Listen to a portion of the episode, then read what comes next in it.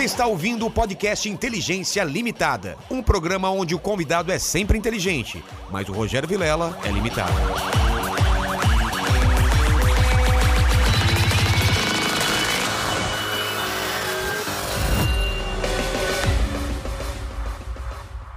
Olá, terráqueos! Como é que você tá? Eu sou o Rogério Vilela e está começando mais um Inteligência Limitada, o programa onde você já sabe, a limitação da inteligência acontece somente por parte do apresentador que vos fala, porque sempre trago pessoas mais inteligentes, mais interessantes e com a vida muito mais bacana que a minha. E hoje não é diferente, estou aqui com o Marcelo Brigadeiro. Mas antes de falar com ele, eu tenho que falar com você que está nessa live. Não é pequeno mandíbula. É isso aí. O que devemos falar para eles? Cara, quem quiser participar da live, mandar um super chat aí com perguntas ou comentários, é só mandar um, um valor acima de 30 reais que a gente lê as melhores perguntas e os melhores comentários. E se quem quiser fazer o jabazinho?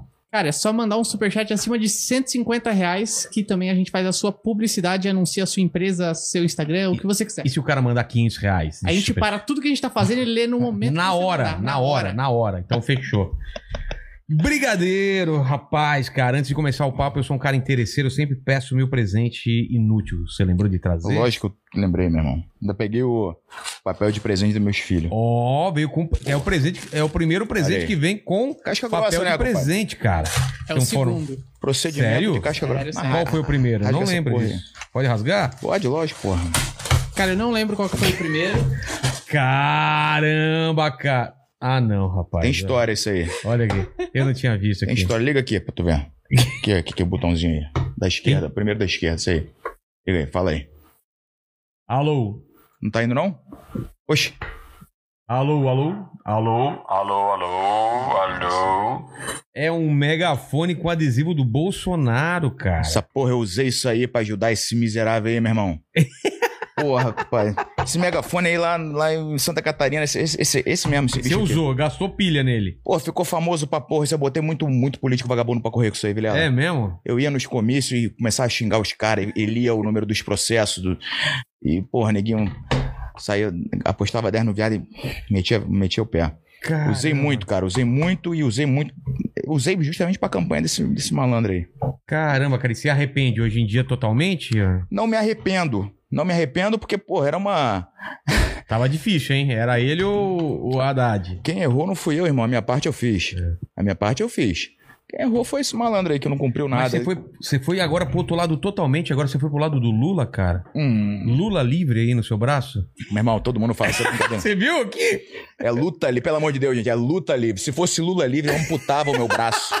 Mas eu vi uma Sério? montagem que o cara fez com o Ah, Lula faz, livre. faz, faz. já A galera- Então mostra aí, mostra aí. Pegou na câmera, ó. Porra, luta livre, pelo amor de Deus. Aí eu vi um cara que escreveu Lula livre no braço dele e falei, caramba, o cara foi pro outro lado totalmente. Isso aqui eu fiz em 2010, cara, essa tatuagem. Antes de, de Lula ser preso, antes dele ser livre, antes... porra, mesmo, pelo amor de Deus. Vai ser preso de novo, vai ser solto de novo. De novo. Mas nem vai ser, não é esse aqui é uma, uma esbórnia, né, cara?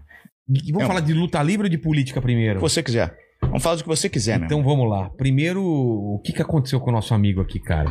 Que ele, ele uniu um pessoal que estava muito satisfeito com o PT, né?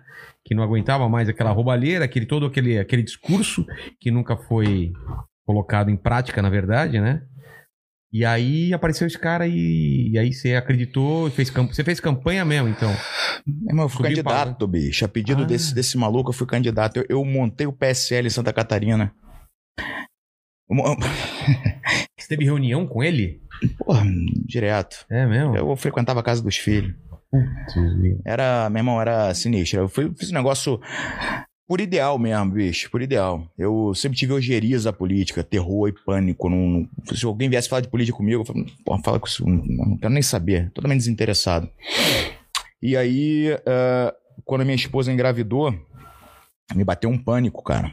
Que eu falei, porra, meu irmão, que... agora eu vou ter que ensinar alguém a ser gente, né? É. Aí eu sou um merda. Eu pensei, eu sou merda, não tenho nada pra ensinar. Se você ensinar luta, não sei valores, eu não tenho. Eu era um lixo de gente. Eu era um, eu era um cara deplorável, medíocre. é, Tudo que você pode imaginar de adjetivo ruim cabia a mim. É mesmo, É, cara? era deplorável, meu irmão, deplorável. Mas antes do casamento? Não, é, durante o casamento, Durante antes da minha também? mulher engravidar. Ah. Eu era mesquinho, eu era egoísta, eu era interesseiro, eu era mentiroso, eu se tivesse que roubar pra mim, eu roubei. É, se tivesse que mentir, que pisar na cabeça de um, que me aproveitar, fazia de tudo pra me alavancar. E, o, e o- a, a iminência do nascimento do filho mudou a cabeça? cara? Totalmente, bateu um choque em mim. Eu falei, cara, meu irmão, e agora, bicho? Agora minha história não termina mais em mim. Tem uma responsabilidade. Aí tive uma atitude de merda novamente. Larguei minha mulher grávida sozinha em casa. Caralho. Meti o pé pra Califórnia, peguei um flat lá. Aluguei seis semanas. E desliguei o telefone, fiquei incontactável. Falei pra minha mulher, só me liga em caso de extrema urgência. Deixei, logicamente, meu- meus alunos ali. Falei, se a Dani precisar, meu irmão, e procurar vocês aí. Quer te bater um desespero? Eu precisava, eu precisava mudar. Eu sabia que eu precisava mudar. Eu não tinha, eu não tinha capacidade é, de, de tentar ensinar nada pro meu filho. Eu, eu, eu tinha a noção que eu era um merda. E eu não queria que meu filho fosse um merda também. Eu falei, pô, eu não tenho o, o que passar pra ele de valores. Qual vai ser o futuro desse moleque? Vai ser um merdinha júnior, né, meu irmão? Caramba. Me lancei pra lá, fi- um momento de catarse total. Eu acordava cedo, puxava um ferro, pegava uma piscina, dava uma hora da tarde. Eu almoçava, me trancava no quarto, ficava até uma da manhã, duas da manhã olhando pro teto. Caderninho, caneta, porra de maluco mesmo.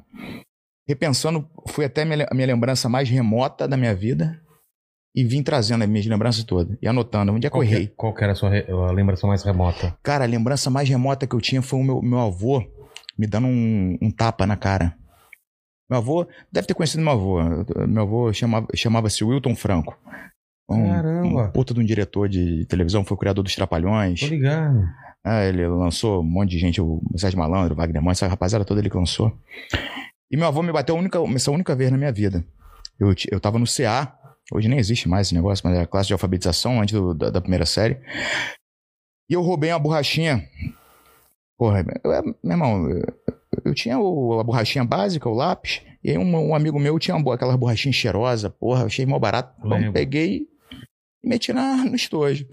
Cheguei em casa, foi hora de fazer o dever, aí meu, meu avô comprava material escolar, que é meu avô que me criou, né? Meu, meu pai me abandonou com um ano de idade. Aí o meu avô abriu e falou assim: meu filho, Marcelinho, chama Marcelinho, Marcelinho, quem que é essa borracha aqui? É minha. Não, não é tua, não. O avô que compra o É. material. Quem que é? Falei, ah, avô, era do meu amiguinho e eu peguei. Ele sabe que tu pegou? Eu falei, não, eu peguei, mas é só uma borracha. Caramba. Meu irmão me deu-lhe uma fritada na minha cara, pau! E ele nunca tinha me batido, meu avô era tipo um ídolo pra mim. E aí eu fiquei assim, paralisei, cara. Aí eu falei, vô, é só uma borracha. Ele falou assim, quem rouba uma borracha, rouba um banco. Falou assim pra mim. Falei, porra, meu. Aí aquilo ali foi a, a lembrança mais remota que eu tive na minha vida. E eu vim lembrando de tudo, anotando. Fiz uma lista, meu irmão, quilométrica, de pessoas que eu tinha que ligar pra pedir desculpa pela Caramba. merda que eu fiz na minha vida. Eu queria passar minha vida limpa e começar uma nova vida. É- Esse era o meu, o meu intuito, entendeu? Mas você teve esse, esse avô com essa, com essa com essa rigidez, como você foi se perdendo? Você sabe o que, que aconteceu? Eu sei, muita coisa Amizade. aconteceu. Não, cara, eu não. Eu acho que pra mim faltou muito uma figura masculina de um pai mesmo, entendeu? Sei. Eu lembro. Aí eu lembrei depois de outras, outras situações onde, por exemplo, dia dos pais no colégio. Aí todo mundo ia com o pai, aí eu ia com meu avô. Aí, porra, eu sabia que, era, que não era meu pai, entendeu? Eu chamava, É. eu chamava ele de pai-vô. Pai-vô. Ô, pai-vô, pá. Então acho que isso aí me gerou meio que uma revolta, tanto é que eu tinha. Eu, eu, eu era um moleque. é, to- todo mundo fala que eu era um moleque bem carinhoso e tudo, mas eu era muito indisciplinado, assim, revoltadinho mesmo. É, minha mãe, eu lembro uma vez que a pedagoga do meu colégio, estudei no colégio Veiga de Almeida, na Barra, lá, mesmo colégio do o Gabriel Pensador, uma rapaziada lá. E a pedagoga chamou minha mãe e falou assim: pô, olha só, meu, a gente tem que conversar. Eu lembro disso também, também tava lá nas minhas memórias. É, eu sentei e minha mãe falou assim: ó, a pedagoga falou assim: ó, Márcia, olha só, ó, olha o desenho das crianças. E, tinha várias tarefas que tinha que desenhar, pá. Era de- aquele desenho, né, meu irmão? Boneco palitinho, a casinha, porra. Meu desenho era sempre um boneco palitinho com a arma na mão, uma caveira, um, um, um poça de sangue, cabeça decapitada, o cara. Mano, a mulher desesperada. Ela falou assim: eu acho que você tem que buscar uma ajuda profissional pro Marcelo. pá. Aí eu lembro, minha mãe me levou no psicólogo, na psicóloga. Aí eu fiquei sentado lá, ela falou: quer brincar com isso? Quer sentar aqui? Eu, não, senta aqui. Eu tô ali, ficou me olhando, você quer falar alguma coisa? Não. Meu irmão ficou uma hora me olhando. Não quer falar nada, não. Então tá, eu fui, embora. Então, aí eu, porra. Aí minha mãe teve a ideia, pô, vou botar esse moleque no judô. Eu tinha uns seis anos. Vou botar ele no judô pra disciplinar ele. Fui expulso do judô, porque por indisciplina. E fui buscando várias ah, modalidades de, de artes não gostou? Eu gostava, cara, mas eu. A hora que, que era pra demonstrar o golpe, a molequinha lá e me dava um- uma queda, eu levantava e brigava com ele. Ah, né? tá. Porra, é indisciplinado mesmo. Eu tinha uma revolta dentro de mim muito grande. E eu acho que eu, eu vi o mundo assim como. Meu irmão, todo mundo é inimigo, entendeu? Então tem que me aproveitar de todo mundo, tem que me alavancar e foda-se todo mundo. É o tipo de uma raiva que você tinha dentro? de- Hum, eu ainda tenho, cara. É? Eu ainda tenho pra caralho. Não, porque de vez em quando eu- eu tô falando porque eu sinto isso às vezes, Eu cara. tenho. pra- Eu, eu Uma imagino. raiva meio. não tem motivo, né? Eu quando eu olho uma. Eu, quando eu tô com muita raiva de uma pessoa, eu imagino ela derretendo. Ah, é? Aham. E me dá um prazer do caralho isso. Sério? tipo no Indiana Jones? É, eu olho pro cara assim, Cara imagino derretendo, o cara pegando fogo assim na labareda, o cara derretendo. Falo, Pô, que barato isso aqui, cara. Isso me dá um, dá um pouco de paz. Mas, Mas, ô, aí foi Imagina isso. o cara. mandíbula derretendo, ficando só gengiva nos dentes, assim, cara. Hum. Aí, meu irmão, resumindo, né? Aí tem várias passagens que a gente vai trocar ideia aqui, vou- vai saindo, vai, vou lembrando. Mas eu tive esse momento de catarse total e, e catarse legal mesmo. É? Chorava pra caralho. Mas e- não teve nada com religião, foi só um- um- uma examinação. um- Foi desespero, desespero, meu irmão. Preciso mudar. Meu moleque vai nascer. É... Mas a mulher achou que você não ia voltar mais ou você deixou claro pra Não, ela eu que ia falei pra ela, falei, eu preciso. Eu preciso. E ela sabia que eu precisava. Ah, tá. Minha mulher é uma mulher sensacional, meu irmão. Sensacional. Minha mulher comeu um caminhão de merda por causa de mim. Ela se Ah. ferrou pra caramba no começo, foi muito casca grossa. Mas minha mulher é parceirona, minha, minha mulher é casca grossa. E aí, meu irmão, ela, ela percebeu que eu precisava daquilo, eu precisava mudar, entendeu? Eu não tinha condição de ensinar valores pro meu filho, valores esses que eu, que eu não tinha, eu não cultivava. Entendeu? Então eu fui, passei por esse processo, me odiei ao lembrar de muita coisa que eu fiz. Porra, fiquei com nojo de mim, porra, com... E, meu irmão, coisa de maluco mesmo. Mudei da água pro vinho, bicho. Mudei da água pro vinho. Caramba, e a gente vê normalmente uma mudança é só em igreja, essas coisas, e, e é possível você fazer uma mudança radical também, sozinho, tentando olhar pra dentro, né, cara? Sozinho. Eu, Sem te- tava com um amigo, alguém ajudar? sozinho, sozinho. Você não trocou ideia com ninguém? Ninguém. Eu fiquei incomunicável. Caramba. A moça do hotel já sabia, ela, quando dava umas seis da tarde, ela deixava lá de fora do meu, do meu flat ali uma, um, um lanche, uma, um sanduíche, alguma coisa, e à noite ela trazia uma janta pra mim e Fez um retiro mesmo. sozinho. Eu, eu E digo por que lá? Não, não sei, porra de maluco. É? Eu fiquei em Newport Beach. Eu queria pegar um sol, queria também puxar um ferro pra dar uma desopilada e aí o resto do dia eu tirava pra mim. Eu digo que eu fiz um caminho de Santiago da Compostela parado dentro do quarto. Tô ligado. Porque todo mundo fala que se encontra no caminho, né? É, é, é. Porque tem muito tempo pra pensar. Exatamente. E eu fiz isso. Aí voltei pro Brasil, cara. Eu peguei telefone fiquei ligando pra um monte de gente pra pedir desculpa. Ninguém te ligava na minha cara, me xingava, chorava. Ah, é? As reações mais inusitadas. Porra, muita gente que eu fui filha da puta pra caramba, cara. Porra, meu Deus do céu. É, o, o cara fala, por que, que o cara tá me ligando agora? É. né? Não devia Pô, entender nada, né? Deve estar querendo alguma coisa de novo. É, exatamente, cara. O cara quer me fuder de novo, cara. E teve gente que aceitou a desculpa. Teve, teve Pô, gente que que chorou legal. pra caramba. Eu via que tinha gente que esperava, gente que gostava de mim, eu magoei por maldade, pura maldade. Porque quando tu não é feliz com você, É, você não é feliz com ninguém, meu irmão. penso assim também, cara. E como muita coisa me magoava, eu sentia, meu irmão, se todo mundo estiver feliz em volta, isso vai mostrar ainda mais a minha tristeza. Então eu vou magoar todo mundo que tá aqui em volta, mas foi todo mundo uma porra de uma igualdade medíocre aqui, É. e eu me sinto um pouco melhor, por comparação. E eu vi muita gente que, porra, cara, que, que eu magoei pra caramba. Tem um amigo em especial, o Renato, cara, esse cara, o irmão, pra mim, eu magoei ele pra caramba, assim, cara. E um dia eu. Quando eu voltei, eu troquei ideia com ele. Falei, cara, meu irmão, foi um merda, desculpa, cara. Ele, pô, me abraçou, pô, foi, Pô, que foi legal. mal barato. Então eu, eu senti que eu renasci mesmo. Renasci. E renasci, cara, com uma. é, Quando você faz essa mudança de forma completamente consciente, você passa a ter um, um total desprezo pelo que você fazia, você não se permite repetir aquelas coisas. Entendeu? Eu fui dentro de mim mesmo, cara. Foi, foi a segunda vez na minha vida que eu fui dentro de mim. Mas você tinha problema de droga? De algum- nunca, nunca não, usei droga. então, então não era esse o problema, né? Eu nunca nem experimentei droga. Ah, É, é? Pra não falar que eu não experimentei uma vez, eu tomei metade de uma. De um, como é que é o nome? Bala, né? Bala. MD, sei É, lá. êxtase, êxtase. Êxtase. É. Ele é o, é o cara das drogas, né? Aí eu já olhei pra ele, né? É, você tem cara de quem. Olha, Desculpa, desculpa, olha a cara de quem experimentou, né? Ele, ele tem medo de tomar Todd, cara. Ele só toma Nescau, olha só. Porque uma das maldades que eu fazia, eu trabalhei muito tempo de segurança. A- Meu irmão, vida sofrida. Ficava 12 horas de pé, com direito a uma garrafinha, duas garrafinhas de água de 500ml, ganhava 30 reais por noite. Cadeirada, porra. Ninguém deu tiro em cima da gente, já tomei cadeirada, tomei garrafada, saía na porrada cinco cervejas por noite. Era o terror. Caramba. É. E aí eu aprendia, quando eu era rave, o que, que eu fazia?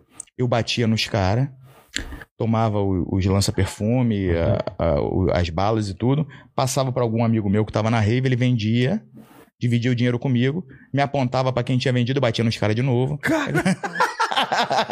Mano, era um ciclo infinito, de Infinito. dinheiro, cara. Teve uma vez que o mesmo cara comprou o mesmo lança de mim, do, de mim, do, do meu amigo, três vezes. Caralho. Aí na, na terceira vez ele falou, pô, cara, eu sei que você já, já vem aqui pra me bater mesmo, deixa eu só usar um pouquinho. Foi só mais uma baforada Meu então, meu irmão. Deus. Dessa porra- porrada, pegava e vendia. E então uma vez eu tomei metade de uma porra dessa, falaram, pô, meu irmão, isso é pra transar, é sensacional, que não sei o quê. Já ouvi esse papo também. E eu conheci, E não uma, é? eu conheci uma gata, gata, gata, gata. Tava trabalhando, ela foi, botou o telefone dela no meu, no meu terno assim. Cara, meu irmão, cavalo enorme. Eu falei, porra, é com ela que eu vou usar aquele, aquele, tal da bala. Aí eu fiquei com medo, falei, vou tomar meiota. E eu passei a semana inteira falando, gata, porra, e sexta-feira você vai ver só o que eu vou fazer contigo. Sexta-feira vai ser inesquecível. Sexta-feira. meu irmão, fiz um. Vendi o meu peixe pra caceta. Chegou na sexta-feira, meia hora de ela chegar lá em casa, joguei pra dentro. Meu irmão, me deu febre, caganeira. Eu fiquei tremendo. Eu passei a noite toda deitado no colo dela, fazendo cafuné. Cada meia hora eu ia, cagava, isso aqui travado. Febre, eu cacete. Aí no final da noite eu falei assim, pô, bem que tu falou que ia ser inesquecível mesmo. Ela nunca teve uma noite Não. como essa, E cara. nunca mais voltou, lógico. né? Claro Óbvio, que não, né? óbvio. Porra. Pô, e- então a única experiência que eu tive com droga foi essa. Entendeu? Então eu sou- sempre fui careta pra caramba, cara. Muito careta em relação a isso. E então essa minha mudança, eu passei por um processo de depressão em 2007 que foi sinistro, foi quando eu aposentei. Mas isso depois Antes. da mudança. Antes da. Tá. Antes. Só que eu segui sendo merda. A vida me sacudiu, me, me, me bateu. Mas a depressão veio por quê? Eu, eu lutava, né? Eu entrei na luta livre com 12 anos. É, é, vamos lá pra trás, porque você entrou no judô, Judô? saiu. Aí fui kickbox, saí. Fui no Kung Fu, saí. Fui no. Fiz um pouquinho de jiu-jitsu, saí. Com 12. Se- sempre por causa de, de indisciplina? Indisciplina, sempre. Sempre. E aí o. no Kung Fu tinha uma porra de um catar lá, que aí o professor foi ensinar. Eu falei, pô, isso é uma papagaiada. Aí, ele, não, tem que fazer. Eu falei, fazer por quê? Você é papagaiada, eu quero dar soco. O cara, não, você tem que fazer isso aí. Isso é Quero dar soco. Sai daqui, vai embora, não, não serve isso aqui. Aí, o, aí com 12 anos, aí o, a minha mãe conheceu um outro cara que é o pai da minha irmã. E esse cara, é, foi até que eu passei a chamar de pai depois de um tempo, papapá. E, e ele era jogador de basquete quando ele era jovem. Jogou basquete pelo Botafogo, quase foi convocado para a seleção brasileira, papapá. E chegou uma idade que o pai dele, meu, meu avô, muito rígido, era desembargador e tudo, falou assim: ó, acabou o basquete, tu vai estudar. E obrigou ele a estudar, fazer direito. E ele abandonou o sonho dele, ele era é artista também, era cantor, o cara abandonou tudo para ser advogado. E ele projetou isso em mim. Então, desde novinho também, quando ele conheceu minha mãe, basquete. E basquete. Eu era bom pra caceta. Eu com, é que eu parei de crescer, isso me fudeu um pouco. Mas eu, eu era bom pra caramba no basquete. Jogava, papapá, e me mudei pra Botafogo. Fui treinar basquete no Clube Botafogo com uns 11 anos, 10 anos. E os treinos eram à tarde. Um dia, cara, hoje eu sei o porquê, mas na época eu sempre fazia o mesmo caminho. Eu tava com esse meu amigo, Renato. Eu falei, cara, vamos por aqui. Ele bom, a gente sempre desce aqui a, a. Acho que era a Mina Barreto, eu fui pela General Polidoro. Falei, "Bom, aqui é- mas aqui é mais longe. Falei, só pô, fazer um caminho diferente, cara. Com a bola de basquete embaixo do braço. Passei, ouvi uma gritaria, Rogério. Pá, pá, pá. Aí eu olhei pra cima, escuto academia. Falei, pô, vamos lá ver o que é isso, cara. Tá acontecendo? Ninguém tá se matando, vamos lá ver. Vamos. Falei, moça, posso lá ver? Pode. O que, que é isso que tá acontecendo aí? Aula de luta livre. Falei, porra, luta livre, nunca tinha ouvido falar. Falei, legal. Subi, meu irmão. Tinha um negão enorme, com a porra da sunguinha, dois dedos, ridículo assim. Taparia, tapa na cara, um derrubando o outro, e armlock pra um lado, chave de pé. Eu fiquei maravilhado aquilo ali. Eu falei, meu irmão, tem que fazer isso aqui. É isso que eu quero. Aí eu perguntei pro cara que tava puxando, nem era o meu mestre que tava puxando o treino, o treino no dia, era o outro, lá. Eu falei, que, que horário que é esse aqui? Segunda, quarta e sexta, de duas às cinco, exatamente o horário do meu treino de basquete. Aí eu falei, meu irmão, não É vou, vou nunca mais pro basquete. Fazia basquete há seis, sete anos. Seis anos. Eu não vou mais basquete, não vai. Tinha 12 nessa época. Eu não vou nunca mais basquete. Cheguei em casa, falei, minha mãe, mãe, meu Deus do céu, teu pai vai te matar. Não fala isso, que teu pai vai te matar. Aí eu tô no meu quarto, entra meu pai. Vem cá, que papo é esse aí, meu pai? Pai da minha irmã, que é, meu pai. Que papo é esse aí, bicho, que abandonou o basquete aí? É, pai, vi ali, negócio de luta livre. Luta livre, rapá. Tô pagando um dos melhores colégios pra você, pra tu ser marginal, rapaz. Tá maluco?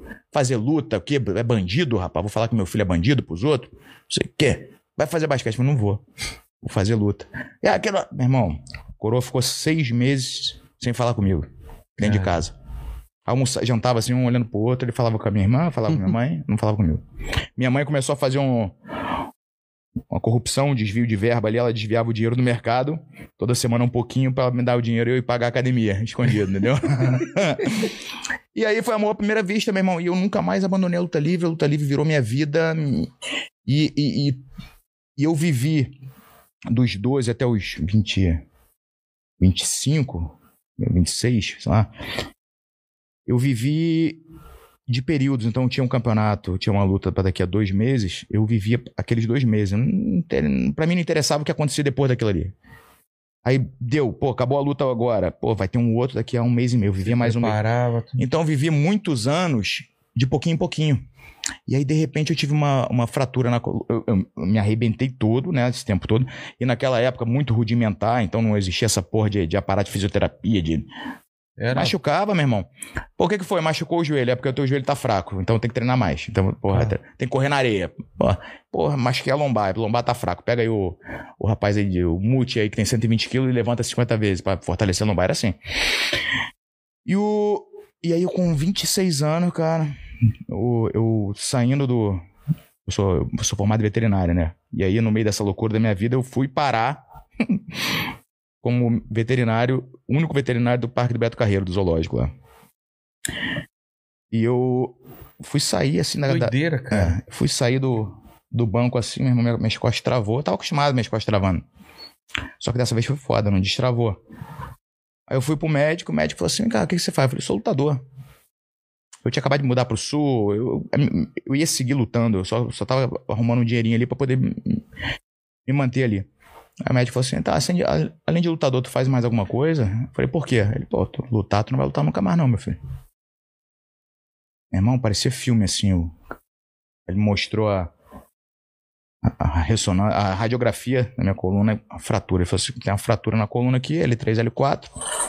Não é cirurgia. Só que se eu, eu vou ter que fixar tuas vértebras, se eu fixar e você continuar treinando, vai estourar em cima e embaixo. Aí vamos ter que fixar de novo em cima e embaixo. Depois Caralho. vai virar um robô. Meu irmão, ali foi. Fui pra casa, dois meses sem sair do quarto. Chorando, chorando, só chorava. Só... Aí entrei na depressão sinistra, sinistra. Dois anos de depressão punk. Fiquei um ano e blau pensando como é que eu ia me matar. É, Só pensava nisso, tem que me matar. Mas no- na luta livre você já tinha sido campeão, tudo? Cara, eu, graças a Deus, eu consegui me tornar um, um dos grandes representantes da minha modalidade. Dentro da luta livre, eu sou um, do- um, um, modéstia parte, um dos maiores nomes da modalidade. Enquanto competidor, eu consegui um currículo dos melhores. Até pouco tempo atrás era o melhor currículo da luta livre, aí um companheiro de equipe meu me, me passou. É, mas hoje ainda está entre os melhores currículos. Depois eu né, fui três vezes campeão brasileiro, sete vezes campeão estadual, fui campeão internacional, campeão do circuito europeu. Ganhei muita coisa. Tomei muita sova também, mas ganhei muita coisa. E depois, como treinador, tipo, porra, sempre representando a luta livre até hoje. Então consegui bastante destaque também. Mas é uma coisa que eu não estava preparado, né, cara? Eu, eu- quando eu estava prestes ali a. No melhor, meu melhor momento, meu melhor momento, tanto psicologicamente, fisicamente, tudo, tecnicamente, aconteceu isso. E aí, porra, foi foda, né, mano? Cara, Só pensava em matar. Fiquei um ano e blau pensando como é que eu vou matar, mano. Cortar o expulso, cortar o expulso é muito. Fim de carreira, mano. Pô, muito Porra, feio. sério mesmo, cara? Sério. Não tinha a menor esperança de voltar a Não. lutar? Ah, faz tá, um cirurgia lá fora, não tinha Não, nada. não tem jeito, cara. É uma, É é uma lesão que não tem jeito. Isso é porque de, de travar, de cair de errado. Overtraining. Ah, Overtraining. Ele falou. E aí eu fu- pô, fui, um- fiz uma peregrinação, fui um maior especialista. São Paulo, Rio, Brasília. E eles falaram, cara, isso aí é muito, é muito comum, é uma lesão muito comum em pessoal que faz wrestling, nos Estados Unidos, que começa muito jovem, quando o esqueleto não está formado, e em ginasta. Pelo mesmo Ah, problema. tá. E eu, como comecei muito pesado, treinava muito, muito, muitas horas e muito pesado, com- já com 12 anos, aconteceu isso. E a musculatura sempre forte ali foi mantendo, foi mantendo, uma hora não aguentou mais. E, porra, era uma dor, era uma dor terrível, assim. Terrível, terrível, terrível, terrível. Senti, formigava as pernas, muita dor, porra, foi foda, cara. Então aquele foi o primeiro momento de treva, assim, da minha vida mesmo. Foi... podia ficar paralítico, alguma coisa que o cara falou ou não? Não tinha esse período? Cara, poder pode, mas é, não é uma coisa que acontece de uma hora para outra, né? Vai, vai, antes disso acontecer, vai, porra, vai começar a dar um, muita dor. Eu, eu, eu- eu senti muita dor, eu sentia. Resolvi assim com a cirurgia espiritual. Caramba.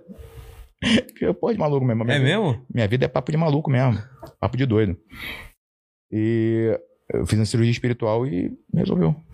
Porra. Voltei a treinar só, só depois da cirurgia. Mas aí você tirou de novo a- a- o raio-x e tal e tava melhor? Ela é uma, é uma lesão degenerativa, ou seja, ela só piora. Tá. tá? Melhor das hipóteses, ela estaciona. Então você tem é, espondilolistese, grau 1, grau 2, grau 3, grau 4, grau 4. E isso aí é de acordo com o nível que a, a- a vértebra de cima desliza sobre a de baixo. Minha era grau 2, quando eu descobri. Grau 2. Em tudo que era especialista, ó, cara, isso aí pode estacionar, pode progredir, aí quando chegar a grau 4, a gente vai ter que fixar a tua, tua coluna, não tem jeito. Tá bom. Muita dor, não conseguia fazer nada. Fui morar na Inglaterra, desiludido. Né, meu irmão? Falei, eu vou, sei lá, fui pra lá pra Inglaterra, fiquei naquela porra lá quatro anos. Quando eu volto. É, e isso, meu irmão, é uma parte de mim morreu naquele momento ali que eu não pude mais lutar, morreu. Isso aí, e, e morreu até hoje, assim. muito do meu tesão pela vida do fogo e. não, morreu. Eu aceito, quer dizer, não aceito ainda, mas vivo com isso. Convive com Convivo com isso. Aí, é, quando eu voltei pro Brasil, a minha ex-mulher era espírita. E eu nunca acreditei nessa porra, mas nem fudendo. mas nem fudendo. Ela vinha com papo de espírito, eu tirava onda pra caçar, né? O Chico Xavier, o caralho, porra de maluco, era velho esquizofrênico, doido, caralho. Fazia, sempre fui escroto, né, mesmo? E aí, quando, quando a gente voltou, ela falou assim: Ô babaca, falou assim: Ô babaca, tu já foi em tudo que é especialista, ninguém deu jeito. Eu falei: porra nenhuma, vamos no centro espírita comigo? Tupiara, que é lá, acho que é Realengo, Meia, sei lá que porra é. É um, é um centro conhecido no Brasil inteiro, dentro do espiritismo, por ser um centro de cura, né? Falei, pô, não vou. Ela me encheu tanta porra do saco, Rogério, mas tanto. Eu falei, garoto, eu vou pra tu parar de encher a porra do meu saco. Só por causa disso. E fui no caminho falando, mas isso aqui não vai. Pô, tá maluco, vai adiantar porra nenhuma, vai. Aí, meu irmão. hum. Chegou lá um galpão, galpãozão, igual dessas igrejas universais, né? Eu falei, meu irmão, vou esperar que a hora que o cara vai passar que vai me pedir um dinheiro, certeza, quer ver? Aí ninguém pediu nada. Daqui a pouco fazer uma roda, meu irmão grandona, começa a rezar, pá. Ó, senta aí que a gente vai chamar um por um. Eu falei, mano, não dei meu nome pra ninguém. Aí daqui a pouco vem a moça, Marcelo. Aí eu, pô, tem câmera aqui, né, meu irmão? Alguém aqui tem câmera, pá, me chamou. Eu, senta aqui. Aí sentei. É, seu problema é na coluna, né? Eu falei, ah, meu irmão, você tá de sacanagem. falei, é na coluna, tá bom. Você já vai ser operado, tá? Eu falei, operado? é, já vai ser operado, senta aqui, pá, não sei o quê. Aí entrou, tipo, numa enfermaria assim, meu irmão, deita aqui. Pô, entrei, sentei, aí abriu a porta assim, uma salinha, tipo, um pouco maior que essa aqui. Aí tinha uma mesa, uma galera, todo mundo de branco em volta da mesa. Falei, meu irmão, vagabundo vai mexer que eu vou sair dando porrada em todo mundo, vai ser o terror aqui, meu irmão. Pode deitar. Deitei, me cobriram. Toma um golinho dessa água aqui. É água. Bom. Aí, Pai Nosso que está no céu, não sei o que, acabar de rezar um Pai Nosso. Aí uma das pessoas fala assim: Seja muito bem-vindo, doutor Dias da Cruz. E eu tô aqui, né? Cadê o doutor, maluco? Olhando assim. Ô, cadê o doutor? Não, shh, fica quietinho. Daqui a pouco fiz assim, Rogério. Paguei, compadre. Paguei. Caramba. Acordei, eu senti um quentão no corpo, apaguei. Eu acordei, eu tava na enfermaria, assim, várias camas, eu, vários malucos apagados. Primeiro pensamento, me drogaram, né? Lógico. Aquela cara. água lá. Lógico. Aí a moça vem com uma receita. A parada é a seguinte: você foi operado pelo Dr. Dias da Cruz, é normal sentir alguma dorzinha. Olhei o bucho assim, não tinha nada, né, maluco? Foi, foi operado como? Corte, nem nada. Já foi operado. Pô, porra, na volta, Google, né? Dias da Cruz. Médico morreu em 1900 e blau. Falei, porra. Eu fiz uma viagem no tempo. Falei, porra, meu irmão. Tá. Ela falou assim, ó, toda quarta-feira, às nove da noite, às 10 da noite, ele vai vir fazer teu curativo. Então você tem que tomar um banho, sal grosso, bababá, vestir roupa branca, deitar e fica, apagar as luzes e aguardar. Tá bom. Voltei, falei pra minha mulher, tu é uma maluca mesmo, sujeitar, pô, os caras me drogaram, porra. Não, que te drogaram, me drogaram sim, com certeza me drogaram, já fizeram um chuncho aí, sabiam meu nome, entendeu? Não sei se foi tu, não, fiquei lá o tempo todo, tu foi lá dentro, falou com eles alguma porra, não sei mesmo. E eu tava, nessa época, eu tinha acabado de voltar da Inglaterra, não tinha casa, não tinha porra nenhuma, eu tava ficando na casa do meu mestre, lá em Ipanema. Aí na primeira quarta-feira, eu falei, ela vai, tá, fazer curativo. Puta que pariu. Tá, vou lá. Tomei meu banho, pá, botei a roupa, deitei, reloginho. Ele vai vir 10 horas, esse maluco, eu vou ver ele, meu irmão. meu irmão, deu 9h50 e blá, pum, apaguei. Sem aguinha? Eu conto. Nada. Deu 10 e 15 acordei. Ei, Porra, essa porra tá esquisita pra caralho. Eita, cara. Essa porra tá estranha. E tá. E nada de melhorar as pernas. Eu falo, tá vendo? Não adiantou de porra nenhuma, não melhorou nada. Sinto ainda tudo dormente, queimando, caralho. Deu mais. Aí na outra semana, até curativo, porra. Lá vem aquela papagada de novo, pai. Eita, eu falei, agora eu vou ficar acordado legal, que eu vou ver se esse maluco vier aqui, eu vou ver, vou ver que porra. Paguei de novo. Faltando tipo uns 5 minutos pra 10 horas, apaguei. Acordei 10 e 20. Na terceira e última semana, bicho, deitei, apaguei de novo. Já falei, já vou apagar. Quer ver que eu vou apagar? Aí, pum, deu outra, apaguei. No mesmo, sei lá, não sei que hora, eu abri o olho. E é muito doida a parada, pai, que eu não sei se eu abri o olho, não sei se eu vi de olho fechado, tu não sabe que porra é isso. Eu vi três. Três corpos em volta de mim, duas moças e um cara.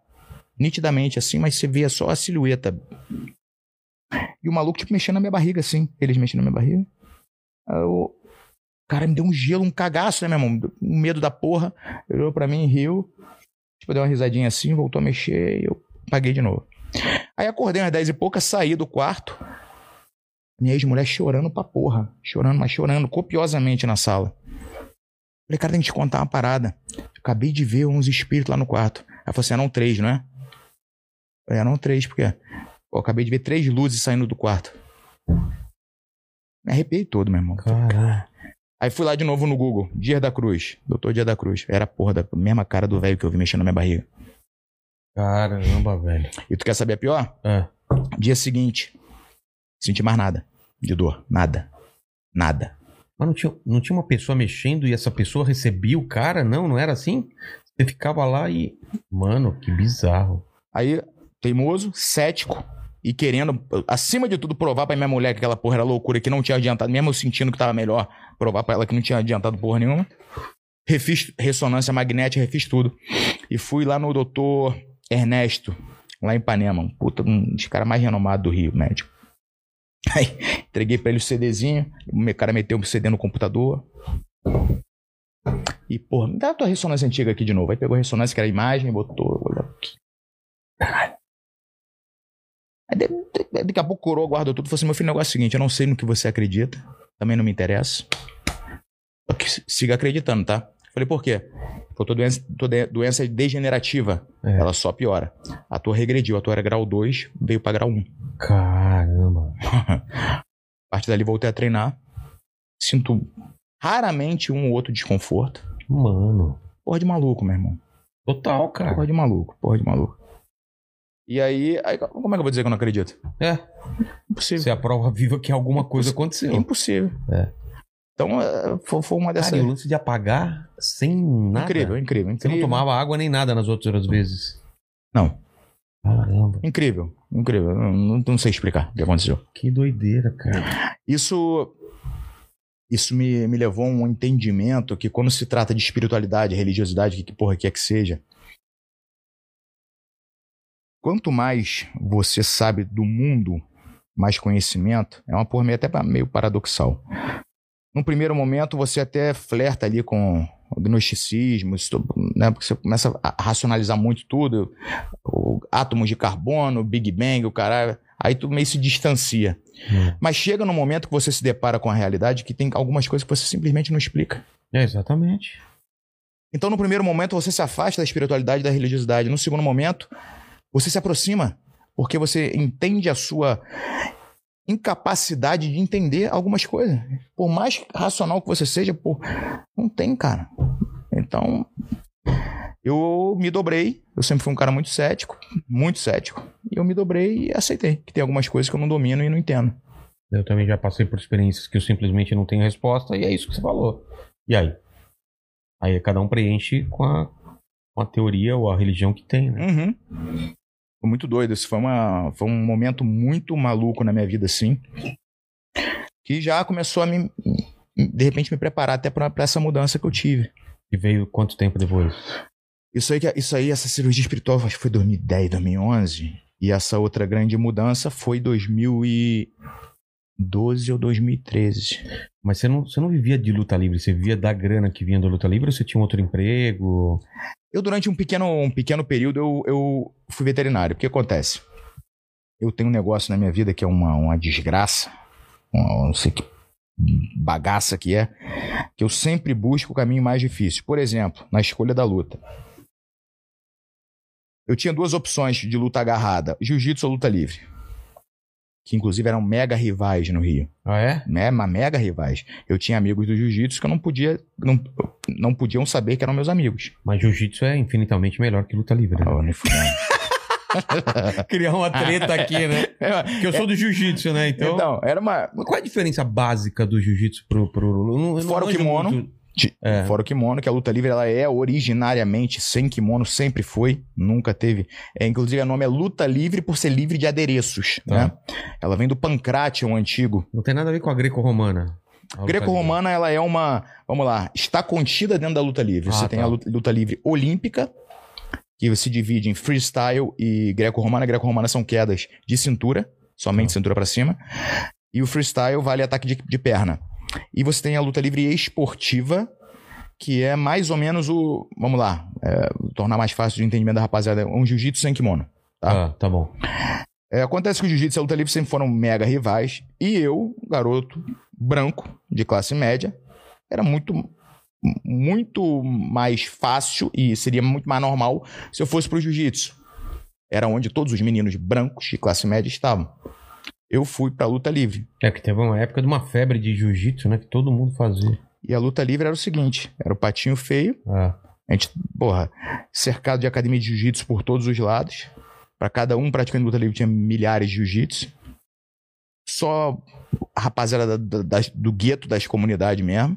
Eu era o único branco, cara. Só negão Ah. brabo, enorme, e um branco magrelo no meio, ridículo, apanhando deles todos. então, é, eu sempre busquei o caminho difícil. E aí, no, no momento que eu tava. Que eu, que eu tinha que escolher uma faculdade, um pouquinho antes, né? Mas eu tava ali no segundo grau. Se meu pai já tinha essa birra, que ele já tinha brigado comigo pra não fazer luta e tudo, não aceitava. A família dele é toda de, de advogado, juiz federal, juiz estadual, desembargador e perito. Se eu fosse por esse caminho, ia ser muito fácil. Muito fácil. Ele mesmo falava, "Ah, se for antes de se formar, tu já tá no escritório tal, que vai ser, ganhar bem pra caralho. E eu acho que eu queria dar o troco nele por causa da porra da luta. Falei, não, não vou fazer essa porra, não. Vai fazer direito sim, não vou fazer não. Fazer veterinária, compadre. caralho. Vai ser médico de bicho, meu irmão, porra! Tu só me dá, Só me dá desgosto. só desgosto. Tira Lu- basquete. foi- Lutador e médico de bicho. Eu falei, porra, eu- quando eu vi a reação dele, eu falei, é isso mesmo que eu vou fazer. E fiz. Fiz na Universidade Federal Fluminense, me formei. Mas era, meu irmão, era plano B. Tá. Nunca pensei em exercer essa Mas porra. gostava também, né? Pra Não gostava porra nenhuma. No meio É do caminho eu vi mesmo? que eu não gostava. Falei, ah, vou acabar essa porra aqui. Plano B, né? Porque assim, hoje viver de luta já é difícil pra caceta. É, imagina. É muito difícil. Você imagina 25 anos atrás, 20 anos atrás, era impraticável. Se alguém me falasse, eu juro por Deus, se alguém me falasse assim, ó, você vai ter a- a vida que você que eu tenho hoje através da luta, naquela época, eu ia dar gargalhada da cara do cara e falar, É é impossível. maluco, você é impossível. É impossível ganhar dinheiro com luta. Impossível. E aí, fiz a porra da faculdade. E no momento eu resolvi sair do Rio e ir pra Santa Catarina. Tava muito estressado no Rio, essa porra dessa raiva dentro de mim, de tudo. Tava batendo todo mundo, brigando na rua, brigando no trânsito, brigando, meu irmão, correndo atrás de bandidos. Porra de maluco. Aí teve um dia que eu corri atrás de do- dois caras armados, meu irmão, no aterro do Flamengo. Larguei a minha ex-namorada, com a fi- ela tinha uma filhinha no, no banco de trás. Aí eu vi dois caras chegando aqui. Eu, malandro, ia parar o carro. Eu, pum, deixei o carro ir mais um pouquinho. Atrás para um casal, um senhorzinho uma senhorzinha. Uma senhorinha. 70 e poucos anos. Mas ma- maluco puxar, bota do lado. Aí o senhorzinho, naquele nervosismo, né, cara? É. Deixa o carro morrer. O maluco dá um porradão no, no veinho. Mete a mão no pescoço da véia, na bolsa, puxa, fica os dois tremendo, eu olhando pelo retrovisor. E essa minha namorada, ela falou assim: não vai, não vai, ela já, já tinha presenciado várias atrocidades minhas. Ela não vai. Irmão, é porra de maluco, não sei até hoje, não sei porque eu fiz isso. Abri a porta e saí correndo atrás dos dois caras armados mesmo. Caramba. Eu acho que os caras me olharam e falaram, mesmo, deve estar armado também. Correram e fu- fu- graças a Deus fugiram de mim. Atravessaram aquela pista do aterro, eu atravessei atrás de um, podendo ser atropelado, porra de maluco. Ele pulou por trás num ônibus assim, meteu o pé e o outro foi pro outro lado. Aquele dia eu voltei pra casa e falei, meu irmão, se eu ficar aqui no Rio, eu vou morrer.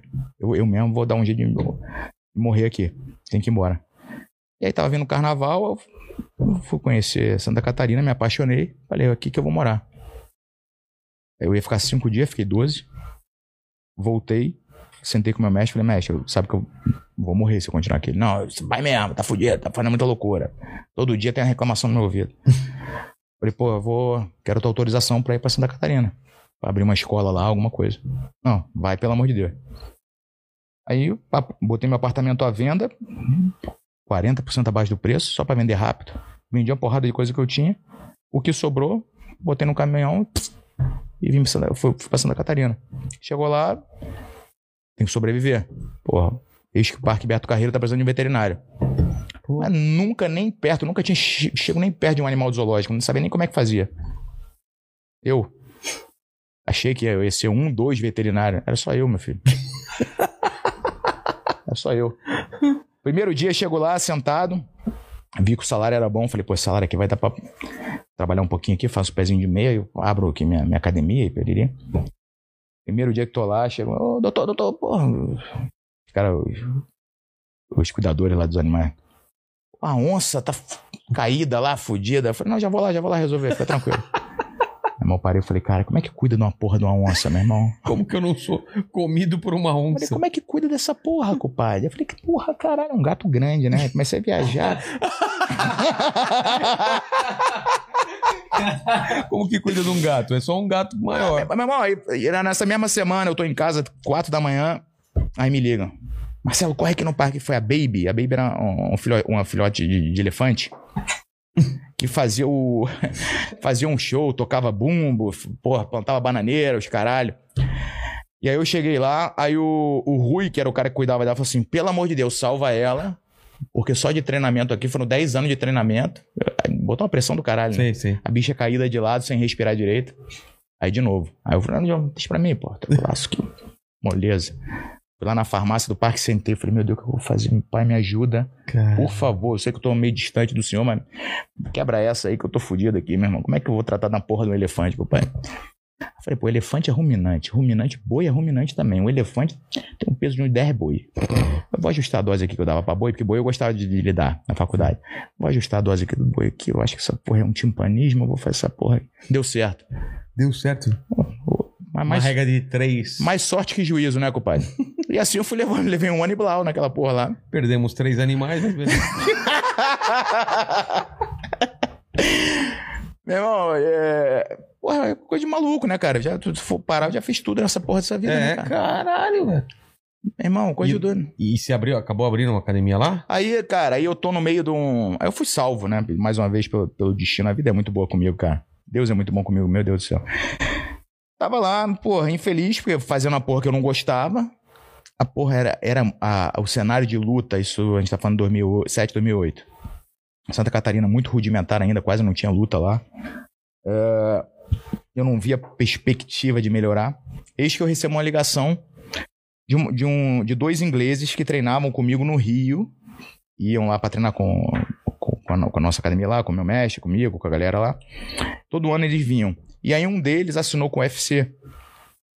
E tinha, e tinha perdido duas lutas seguidas porque foi dominado, era muito bom de trocação, mas foi dominado no chão. O nome dele é Terry Etting. Ele me ligou e falou assim, cara, eu tô precisando de um treinador de, de luta agarrada aqui, de chão aqui. E, porra, conversei aqui com o pessoal que estava acostumado aí no Brasil, tudo treinava, você é consenso geral. Os caras acham que você é a melhor opção. Você toparia vir pra cá? Eu falei, meu irmão, não tem mais porra nenhuma a perder mesmo. Eu vou nessa porra aí. Não tem mais animal aqui Tem no mais. Beto Já Carreiro. matei tudo, mentira. Já pensou? Falei, eu vou, compadre. Aí fui lá, passei 15 dias pra ver se eu me mentalizava. Falei, eu vou. Demorou. E fui, meti a cara, fui. Morei quatro anos e meio lá. Lá eu tive esse boom como treinador. Fiz um puta de um nome. É... Recebi convite pra morar no mundo inteiro. Rodei um Teve porra. resultado lá dos, dos Caralho, alunos? porra. É mesmo? Eu consegui um retrospecto lá, cara, que foram 200 no total, depois ao longo de quatro e poucos anos, de- quatro anos e pouco, juntando todos meus alunos, foram 200 e cacetada lutas, a gente perdeu 13, 12 lutas. Só? Porra de maluco. Caramba. Isso aí atraiu e eu consegui fazer todo a- o Reino Unido todo querer saber que porra que era luta livre. Porque eu, eu cheguei lá, era, um- era um- uma equipe de Muay Thai, já renomada, conhecida, os caras muito bom, mas que não sabiam nada de chão. Tá. E de uma hora pra outra os caras começaram a finalizar todo mundo. Mas todo mundo. Aí esse Terry ganhou, inclusive, prêmio de finalização da noite no UFC. Porra. Começou a finalizar uma galera no UFC, pegou dois, três. E todo mundo querendo saber. Eu botamos mais gente no UFC, os caras finalizavam todo mundo, finalizavam todo mundo nos eventos europeus. Ninguém, Cara, o que, que aconteceu nessa porra? Ah, não, que tem um tal de luta, o brigadeiro lá, é um brasileiro, tá dando aula de luta livre. Luta livre? Que porra é isso? Vamos lá, vou conhecer. Comecei a receber os lutadores, principais lutadores do Reino Unido todo iam lá Para completar o treinamento com. pra, com... pra aprender que porra que era luta livre. Aí passava lá, eu dava uma escovada nele, aleijado ainda, porque eu não tinha feito a, a cirurgia. É, mas aí o brilho falava mais forte, ficava, não, você podia demonstrar? Podia. ficava empenado, eu ficava empenado depois. Mas eu empenava eles. Na hora, ele cheio de dor, mas, meu irmão, vou dar uma Caramba. escovada nesse gringo aqui que ele vai ver só, compadre. Eu escovava ele, depois ficava em casa tomando remédio de cama. Mas valeu a pena, que isso aí me. Aí eu fiz meu nome como treinador. E aí recebi convite para o mundo inteiro, dei seminário, uma cacetada, viajei por mais de 40 países. E aí você se encontrou de novo, né? Ou, ou, ou pra você isso não era su- suficiente? Você queria estar lutando? queria estar lutando. É mesmo? Não é a mesma No começo, coisa? no começo, quando eu via meus alunos ganhando, era um misto de satisfação, de alegria e inveja. É, então, porque não é a mesma coisa. né? Não, não é. Mas, com o tempo, eu falei, tá, cara, não adianta. Isso aqui é, é algo que é mais é, é, independe da minha vontade. É. Eu- vamos tentar deixar de lado. Aí eu comecei a ter felicidade plena sendo treinador, de fato, né? E comecei a ter tesão em fazer o seguinte, isso principalmente depois que eu voltei pro Brasil. Porque eu voltei pro Brasil, sabe como é que brasileiro é, meu irmão? Tu pode ser bom pra caralho, É. mas tu tá sempre aqui, os caras cagam pra você. Quando você faz sucesso lá fora. Tu passa 15 dias fora. Voltou, pô, o cara veio da Inglaterra, meu, o cara é foda. Aí tu já te valoriza pra caralho, né? É. Eu era o mesmo cara. Eu só peguei mais experiência, mas era a mesma. Tecnicamente eu era o mesmo cara.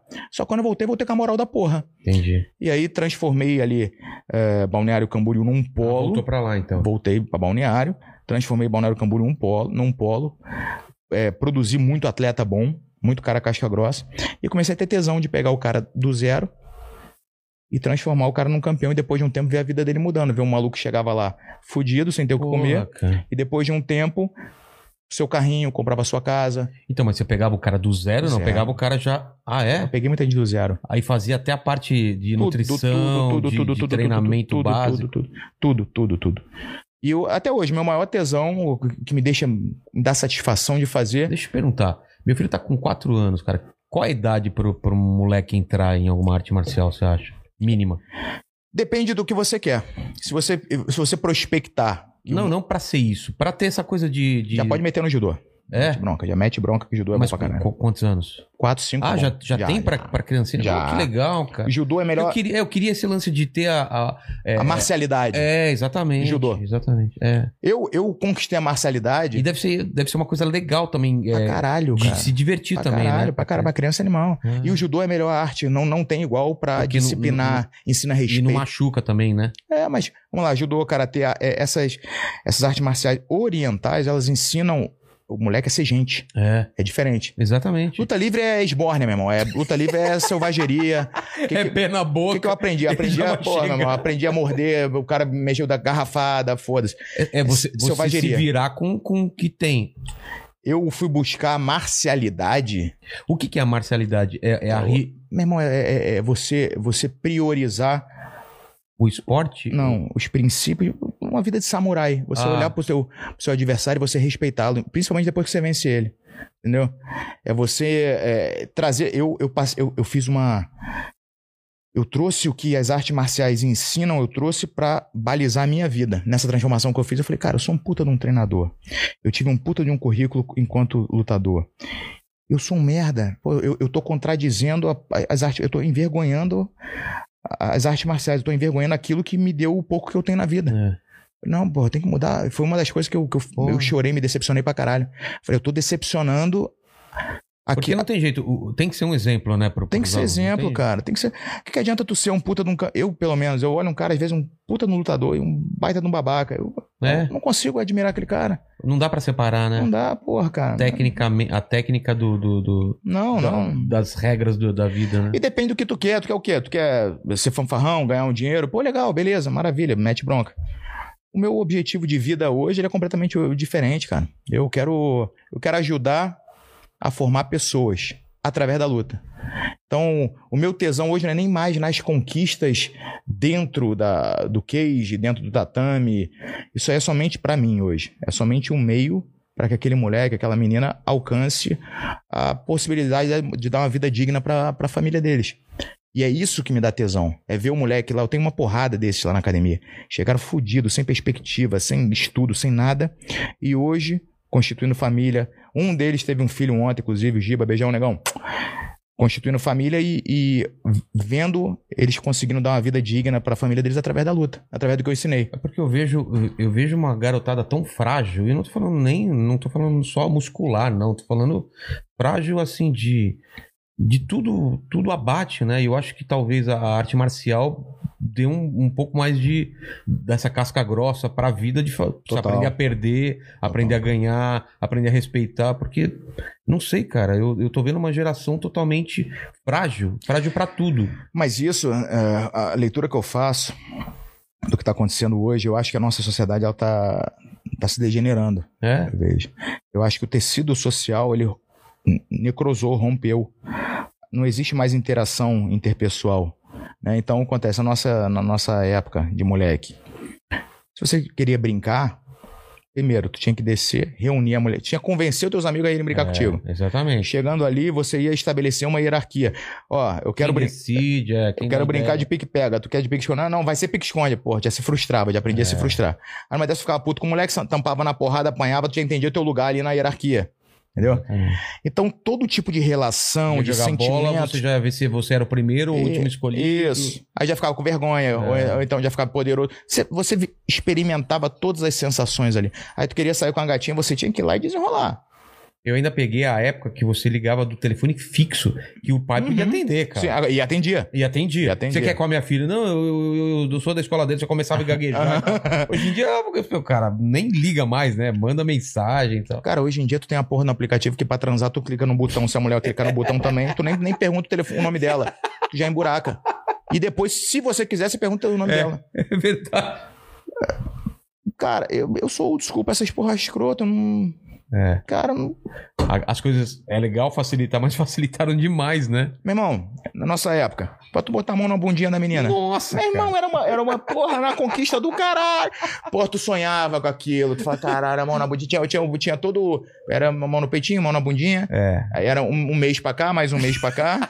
Dentro da calça era mais três, ia- quatro meses. Você ia conquistando, aquele Conquistando. Que nem um território. Você ia lá, E tipo um tu- exército, E né? aí tu fazia o quê? Tu ia fantasiando quando aquele É. momento ia acontecer. E aí quando acontecer era bom pra caralho, era animal. é. Era animal. Tu sentia que, porra, meu, é uma conquista minha. Entendeu? E pra você chegar ali, tu tinha que persuadir a garota. Você tinha... Hoje em dia é tudo muito fácil. A comunicação é tudo aqui. E as pessoas perderam a capacidade de conversar. É, Perderam, estão completamente intolerantes a tudo porque não sabem se frustrar. Exatamente. Não dão. Aquela porra, é- porra época gostosa, juntavam uns 10 moleque assim, um discordava do outro, às vezes, ah, viado, ah, toma, ah, e no final era todo mundo amigo de novo, porra. Cada um Exatamente. tinha uma opinião. Hoje em dia, se tu discorda, é meu inimigo. É. Se tu discorda um pouquinho, tu concorda comigo em tudo. Se tu discordar um pouquinho, é uma coisinha. Vilela, meu irmão, eu não eu quero mais falar com ele, não. Bloqueia ele aí, vou, vou, vou bloquear no WhatsApp, parar de seguir não sei aonde. Que porra, que porra é isso, cara? É porque hoje tem a possibilidade de você só conviver com quem concorda de você. Concorda com você, né? Das- essas bolhas, né? Você consegue. Não precisa mais ser só no seu- na sua rua. Antigamente só tinha a opção das pessoas da nossa rua, da rua de baixo. Hoje em dia você tem o mundo inteiro pra. E ninguém interage mais, cara, de verdade, interagir de verdade, entendeu? É? Ninguém interage mais de verdade. Porra, cara, eu. Eu vou te falar, eu, eu, eu sou pessimista pra Tá, mas, caralho. mas quando chega um moleque desse, que não interage, que é tá com o rosto colado no celular e tal, e chega lá pra, pra treinar, como você descola esse cara dessa realidade que ele tá acostumado de todos os Moleque, dias? parada é a seguinte, meu irmão. Esse negócio de, de celular toda hora é coisa de vacilão. Larga essa porra senão tu vai tomar uma surra aqui dentro. Entra pra cá. O que, que tu quer da tua vida, moleque? É, Não, cobra cai. Quero, quero ser lutador. é, tu quer ser, tu quer ser lutador? Tu vai pagar um preço É. alto. Tá na disposição de pagar o preço? Vai sofrer, vai chorar, vai sangrar, vai pensar em desistir um milhão de vezes. É uma seleção natural. Aqui, aqui pisa nesse tatame, a cada, cada 100 que pisa, um fica. Quer pagar o preço? Eu vou te ajudar. É. Agora me ajuda a te ajudar. A primeira coisa que eu vou fazer é largar essa porra desse celular. Pula pra cá. E aí eu vou tentando, eu vou tentando passar pra molecada um pouco da minha vivência também. Eu, eu, eu- tenho 39 anos só, mas eu, fico- tô- como tu vê, um- a gente tá conversando há um pouquinho de tempo só. Quantidade de coisa que eu já fiz de loucura, de É. porra de maluco. Então eu, e eu, eu errei pra caceta, cara. E eu tenho noção dos meus erros. Eu, eu sei tudo. Sei. Eu tenho consciência de muita escolha errada que eu fiz. E eu sempre digo pra molecada, cara, sorte e azar não existe, essa porra não existe. Existe escolha e consequência da tua escolha. É que às vezes a consequência da tua escolha ela vem tanto tempo depois que você acredita isso ao azar ou à sorte da vida. Concordo. Mas essa porra, se hoje a gente tá aqui, é porque tu construiu a tua trajetória pra estar aqui, eu também. É. Então, em determinado, determinado momento, nossos caminhos se cruzaram. Agora, pô, não foi do nada, pô, eu caí do meteoro aqui sentado nessa porra e. pô, não é. Aí tu vai acreditar, pô, tu tem hoje um podcast que é do caralho, todo mundo acha mal barato vir aqui. Vai, não, eu fiz isso porque eu tenho sorte. Sorte do caralho, porra. Tu fez as escolhas certas, porra. E é isso que eu falo pra moleque. É muito fácil terceirizar pro universo, compadre. É. Tanto pro bem quanto pro mal. É. Pô, eu sou. Colocar a culpa no demônio É, eu também. não, é, eu não, não- não- Eu sou eh, desse jeito porque eu não tive sorte na vida. Peraí, compadre. Peraí, meu irmão. Em algum momento tu, a oportunidade passou e você ou, ou- ou deixou passar, ou você escolheu outro caminho, alguma Não, merda tu fez. E mesma coisa pra treino, cara, Pra ser campeão, cara. Quanta a galera tava se divertindo, você tinha que estar treinando, tem, tinha que treinar mais que os outros caras, né? Meu irmão, uma mulher. Isso era, isso era uma constante na minha vida. Eu chegava no final de ano, a molecada toda aí. Vamos pra Cabo Frio, vamos pra Búzios. Não posso. Aí às vezes que eu ia, vou, vamos ficar um mês. Pô, posso ficar três dias. Aí todo mundo lá curtindo, comendo isso aqui, arroz, atum, e o caralho, porra. Eu pagava o preço, mano. É. Pagava o preço. Hoje eu é sou. escolha, né? Hoje eu sou a exceção da exceção da exceção. Hoje eu consigo dar uma vida sensacional pra minha família, digna, honesta, única exclusivamente através da luta e de um jeito que pouquíssima gente alcançou. Mas aquela escolha fez, fez parte do, do que você é hoje. Todas elas. Todas elas, cara. Até as Cada- ruins. É, exatamente. Até as ruins. Até ruins. Cara, eu não consigo, não consigo acreditar que uma pessoa é, de sucesso, ela, ela só teve sucesso na vida. Ela tem, ela tem que fracassar muito. muito, mas muito. Porque o sucesso não te ensina muita coisa, não, cara. Porra nenhuma. Você só acertar, não- eu duvido que alguém que só acerta vai continuar acertando pra vida. Porque quando te levar uma porrada, cara, ele, ele cai pra valer. E o foda é o seguinte, o sucesso, ele, ele, ele nubla a tua visão, né? É. É, invariavelmente, por mais preparado que você seja, mais consciente, o poder e o sucesso é um, te traz um tipo de poder, dinheiro, essas porra toda. O poder ele corrompe, mais ou menos, num nível maior ou num nível menor, isso vai dependendo muito do teu embasamento, do É. que você traz consigo. Mas ele corrompe, ele corrompe. Exatamente. Ah, Hoje, pô, eu tenho sucesso, tu tem sucesso também. Às vezes a gente não tem tempo de, de repente, a gente não se liga e às vezes a gente não, não tem tempo de responder um amigo nosso de 20 anos. É. A gente responde um babaca que a gente conheceu ontem, que tem um milhão de seguidores e vai vir aqui no teu programa ou vai lá no, no- É. conversar comigo, esse a gente responde. E o amigo nosso de 20 anos, quando a gente não tinha porra nenhuma, a gente deixa o cara pra pra responder dois dias depois. Exatamente. Então já, eu tô falando aqui, já fazendo a meia culpa. Eu também, cara. A gente- gente... às, vezes, às vezes eu caio na real e falo, caralho, cara. Pois é. Eu tô dando mais atenção pra, umas, pra, um, pra um pessoal que eu mal conheço. cara. Exato. E aí, Então, ele- o sucesso ele corrompe, cara.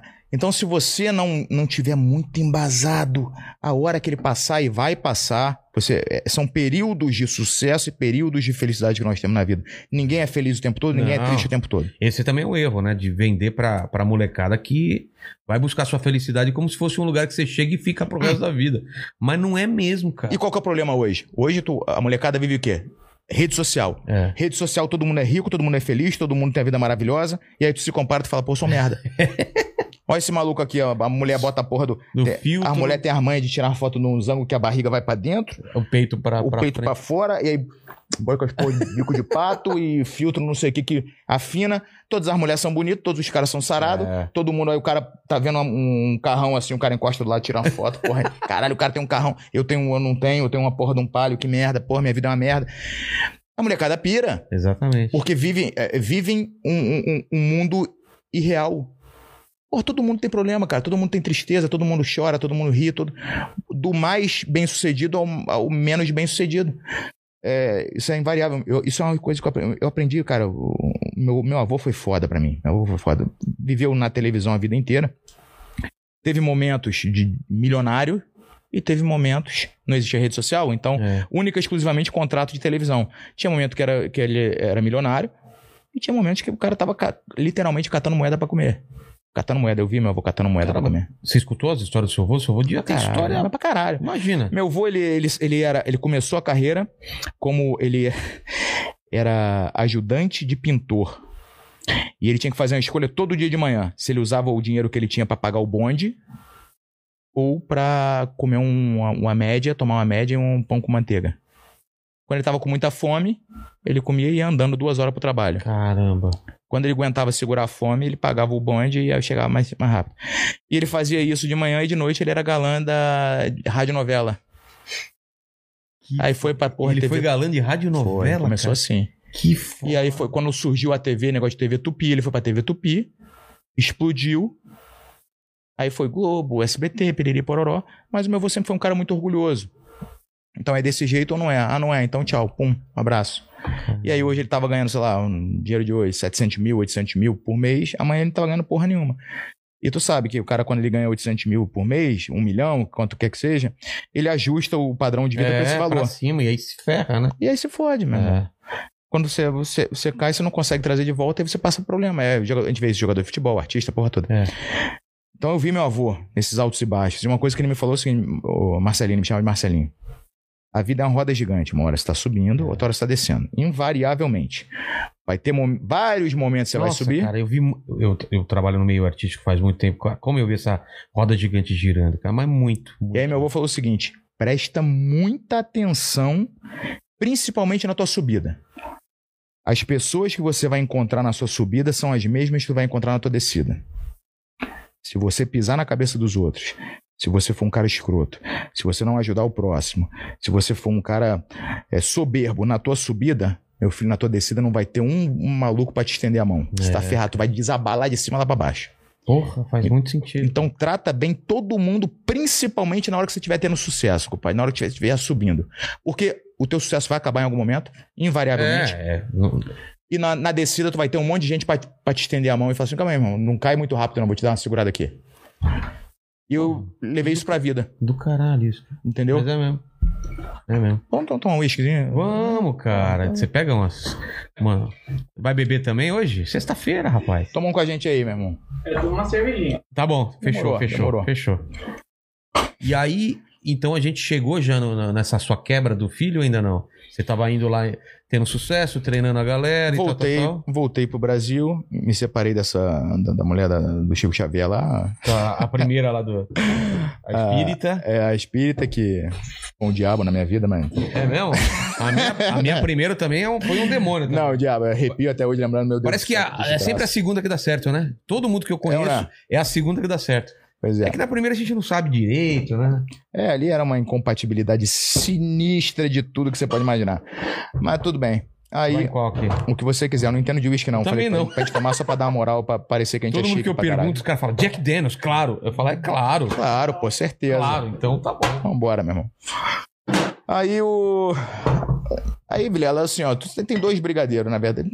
Porra, tem o, tem o babaca que na parte de como lutador era super bem sucedido, como treinador mais Você ainda. tava ganhando uma grana legal nessa época? Como treinador ganhei, cara. É? Saúde. Saúde. Saúde aí. A roda gigante aí, hein? É isso aí. Hoje você está em cima, hein? Você tá subindo. Cuidado com o que você pisa, hein? Não, Daqui a pouco tô- vai começar o estagiário. Cuidado se você não pisar na cabeça do cara. Não, jamais. Atividade. É, rapaz. E aí eu, eu- Só que assim, cara, ao mesmo tempo que eu tenho orgulho da minha trajetória profissional, eu tenho total desprezo pela minha, minha trajetória pessoal. Ela não, ela não acompanhou igual. Não. Mas como que isso não atrapalhou, você acha? Como que você. é- Esse descompasso tão grande de. de ainda mais num, num- num- uma coisa que precisa rigidez, precisa. Primeiro, não existia rede social. Ah, tá. Então, as, todas as merdas que eu fiz na minha vida, e foram muitas, inúmeras, e de todas o- as classes e gêneros que você pode imaginar, não foram noticiadas. É a sorte, né? Por um Hoje em lado. dia eu falo com. Eu tenho uma. Não, não é podcast, né? Eu botei o nome de podcast só porque você lançou o teu aqui, mais uma porrada. É, Falei, agora. porra, meu irmão, eu, eu apresento com o Zulu lá, que tá no, no limite. Falei, negão, porra, negócio de podcast, tá bom, vamos botar o nome de botar. podcast também. Ele, que porra é essa de podcast? Eu também não sei não, mas vamos botar aí que tá gente sai bombando. falando aí e fala que. Aí agora tem podcast pra cara, eu vou tirar o podcast, vai ficar só desenrolo. Era Tá, desenrolo boa, podcast, vai ficar só desenrolo. E o Zulu é um cara que, inclusive, eu lutei com ele, né, cara? A gente lutou um contra o outro na época que a gente era. A gente se destacava pra caramba ali. E eu- Ele, ele é da luta livre também ou não? o Zulu, ele, o Zulu, ele só tem aquela cara de idiota, mas ele é 14, 14 vezes campeão brasileiro de luta olímpica. Ele Caralho. foi membro da seleção brasileira de luta olímpica até quando ele quis. Aí ele falou, não quero mais. E aí, ninguém conseguia tirar o negão. O negão é brabo, é bom pra caceta. um- O cara é muito bom. Não fica se achando também, não. Porra. Mas ele é bom, ele é bom. E quando a gente lutou, cara, foi uma lutaça, mas uma lutaça. Eu peguei um ódio mortal porque ele me ganhou. Ganhou roubado. Foi Mentira, roubado? Não, foi não, foi não, foi não. mais ou menos roubado, mais ou menos roubado. Vai ou menos roubado? Mais ou menos roubado. Mas. eu fiquei catatônico 48 horas. É? Catatônico, foi a única vez na minha vida que eu fiquei catatônico. O Não, que, que é catatônica? não É? respondia, não, não, não falava, as pessoas É falavam mesmo? comigo. Não... Tive uma crise de choro, eu desmaiei lutando com ele, desmaiei durante a luta, de esforço. Eu caí de cama três dias antes. Não era, é, não ia ser eu que ia lutar com ele. Um outro cara que ia lutar se machucou.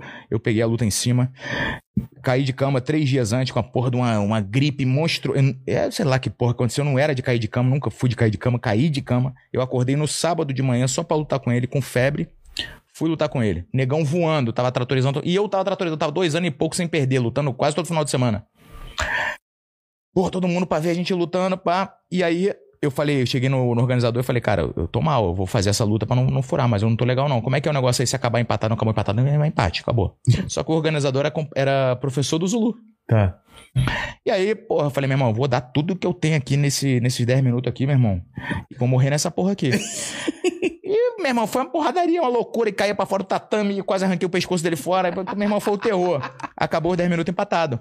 Tá. Eu falei, pô, graças a Deus. Falei, pô, sobrevivi, né? Não, não deu pra ganhar, mas empatei. Aí o cara, "Hã? prorrogaçãozinha? Prorrogaçãozinha o quê? Pô, que porra é essa, cara? Não, pô, não foi isso que eu- Não, então vambora, prorrogação aí, prorrogação. Acabou empatado de novo. Quanto tempo? Falei, prorrogação de dois. Tá. Aí depois. A galera não sabe, cara. Esses dois minutos Não. demora pra. Porra! Eu já fui campeão de jiu-jitsu. Demora, Cara, meu irmão, é demora, vida, é a Quem tá assistindo fala, pô, os caras só estão agarrados lá. Mano, Meu irmão, é muito tô com a tempo. febre, com febre ainda, pegando um negão da, Não, a força que faz. Irmão, né? mostra. E o Zulu, ele é muito bom, ele é muito caixa grossa. Empatou de novo. Mais uma prorrogaçãozinha? Falei, porra, compadre, Ah, mais mano. uma. Mais uma e mais uma. Qua- quatro? Quatro. Sendo que aí depois ele aumentou. Não, agora eu vou fazer de três. Aí, tipo, assim, foi botando regra na hora. É. E eu tava numa situação que eu falei, pô, se eu amarelar, você é cuzão. Eu falei, porra, vou sair de bunda mole aqui. Não, vambora, meu irmão, é, vambora. Aí na última eu dei uma entrada de queda nele. Idiota, né? Entrada de queda no, no cara que é só, só 14 vezes campeão brasileiro de, de queda. É. Entrei de queda. Entrei de queda. Ele defendeu, lógico. Eu levantei. Quando eu levantei, ele entrou na minha perna. Eu fiz uma força pra defender, uma força desgraçada, desmaiei. Puta. Acordei na roda gigante, porque o negão me levantou no ombro, sentiu que eu tava morto, botou a mão no meu quadril e me jogou. Quando eu acordei, eu vi o mundo girando, estatelei, estatelei no chão, Caralho, você aco- você acordou na queda. no meio. No meio. Eu vi o mundo girando e estatelei no chão. E aí o negão veio na blitz querendo pegar minha, minhas costas. Ah, acabou a luta, ele ganhou. Ganhou por essa queda. Sim. E o... Aí eu fiquei catatônico. Fui pro banheiro, chorei igual uma criança. E fiquei 48 horas catatônico. As pessoas falavam comigo e não respondia. Igual um idiota. Pra tu ver como é que eu era competitivo pra porra, maluco. Muita, muita Mas tem coisa. que ser, né, cara? Muita coisa. Tem que ser competitivo, senão. Mas aí volta na tua pergunta. É, Então, assim, as merdas que eu fazia não eram noticiadas, porque não existia re- rede social. Mas não te atrapalhava no treinamento? Porque você, de um lado você era totalmente Caxias, levava a sério pra caralho, e do outro lado você era. Um babaca. É, o- Só que eu entregava. Eu fazia acontecer. isso te enganava, no... porque Fazia acontecer. enquanto, enquanto tava acontecendo bem, você falava, ah, posso seguir assim. Esporte de alto rendimento é o quê, meu irmão? Não interessa se tu é um cuzão. Tu ganhou, é, É. o que vale. Exatamente. Então eu ganhava. Eu ganhava. Perdia de vez em quando, ganhava a maioria. Ah, Tá legal. Porra. Ninguém parava pra ver. ah, Hoje não. Hoje o cara ia me seguir no Instagram, ia É. me seguir no Facebook, ia ver que eu era um babaca na, na- fora da, da, da esfera competitiva, eu era um babaca, e ia explanar alguma merda que eu fiz, eu ia bater em alguém na rua, ninguém ia filmar, ia botar ó, covarde, Entendi. vagabundo, pit boy, acabou minha vida. Mas naquela época. bater nos caras. Muita, mas muita Briga. Mas muita coisa, mas muita, muita coisa. Eu era É tão mesmo? babaca que quando eu era adolescente, a minha- olha só como é que a vida me ensina, cara. A minha diversão era ir pra noitada pra brigar com segurança. Porque na minha cabeça, o segurança era o cara brabo. É. Então eu ia pra noitada, ficava enchendo a porra do saco de segurança, Até. tampava na porrada. É mesmo? Mas você é uma turma. Sozinho. Sozinho. Logo depois, eis que eu tô trabalhando como? Segurança. Segurança. E aí eu vi que a grande maioria da rapaziada que tava lá eram pais de família que estavam ali passando um veneno É. pra levar 30 prata pra casa. Querendo acabar logo aquele negócio. E um bando de playboy pela saco, que era eu, enchendo a porra do saco dos caras e batendo nos caras. Puta merda, cara. Aí Você foi- a roda gigante, né, cara? Entendeu? E aí eu passei a ser o cara que tomava os culachos dos playboy. É. Eu falei, cara, olha a vida como é que é, meu irmão. É, cara.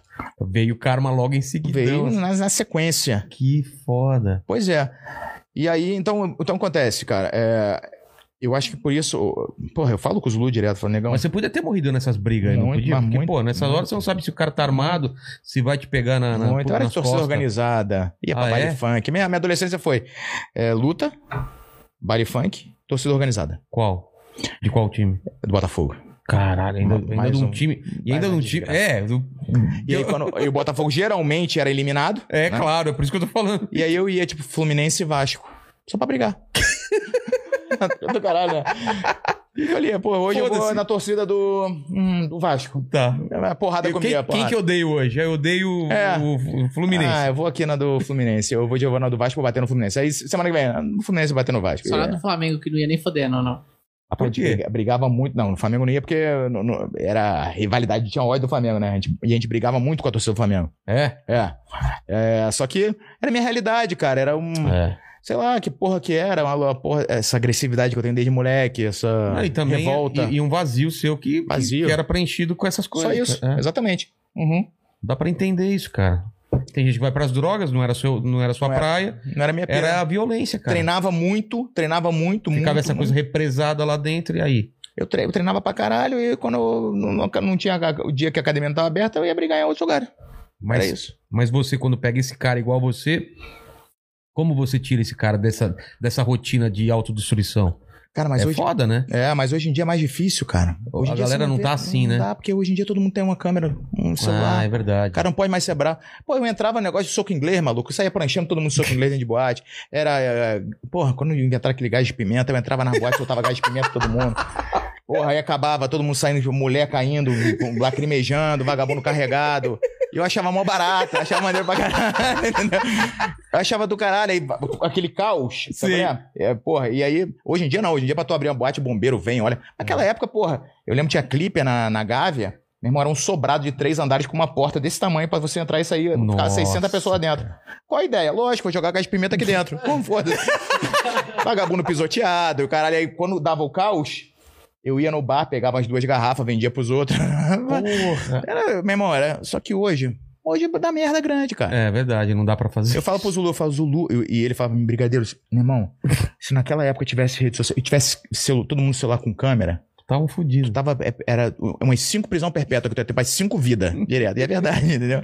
Então hoje o cara não, não tem como mais, mais ter, ter essa.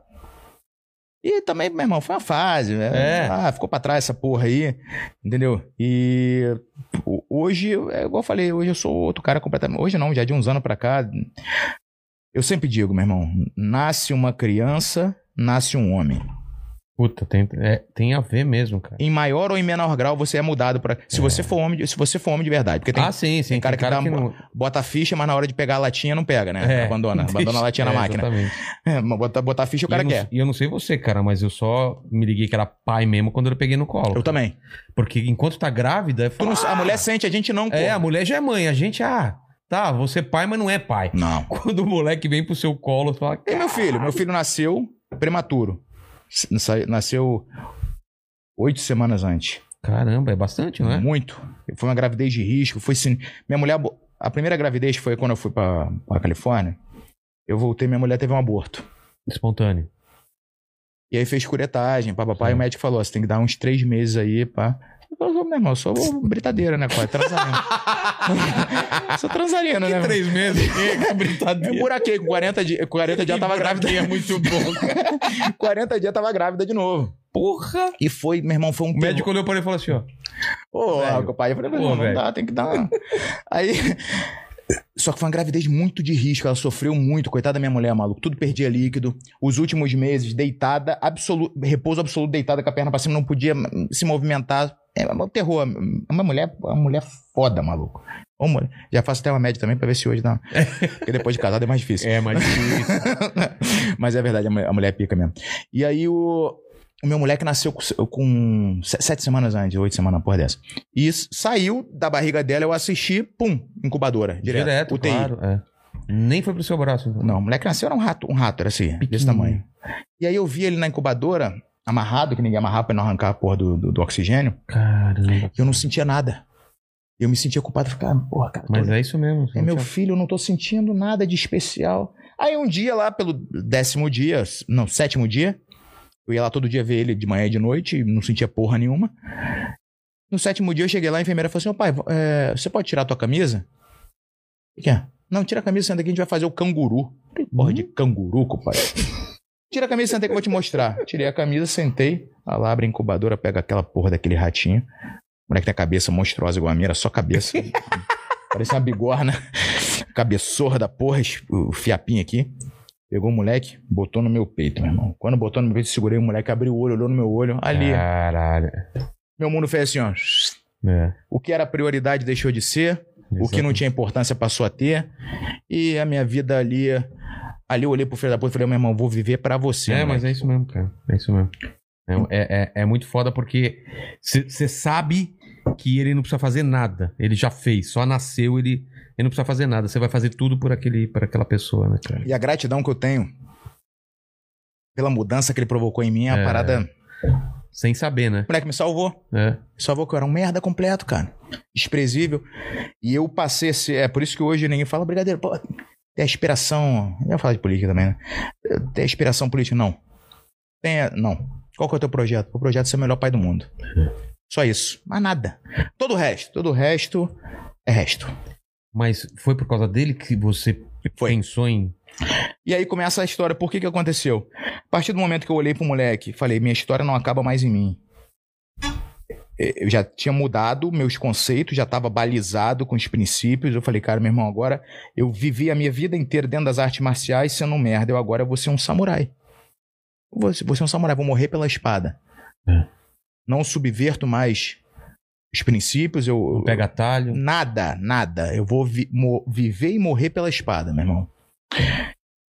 Eu falei, cara, tá. Se, Deus quiser, Deus é muito bom comigo. Sempre me deu muito mais do que eu mereço. E, e Ele vai ser bom comigo, vai me levar antes dos meus filhos, se Deus quiser. Que porra de país que eu vou deixar pro meu filho, cara? É. E aí eu comecei a pensar, tá, os problemas do país. Todos eles têm origem na política, cara.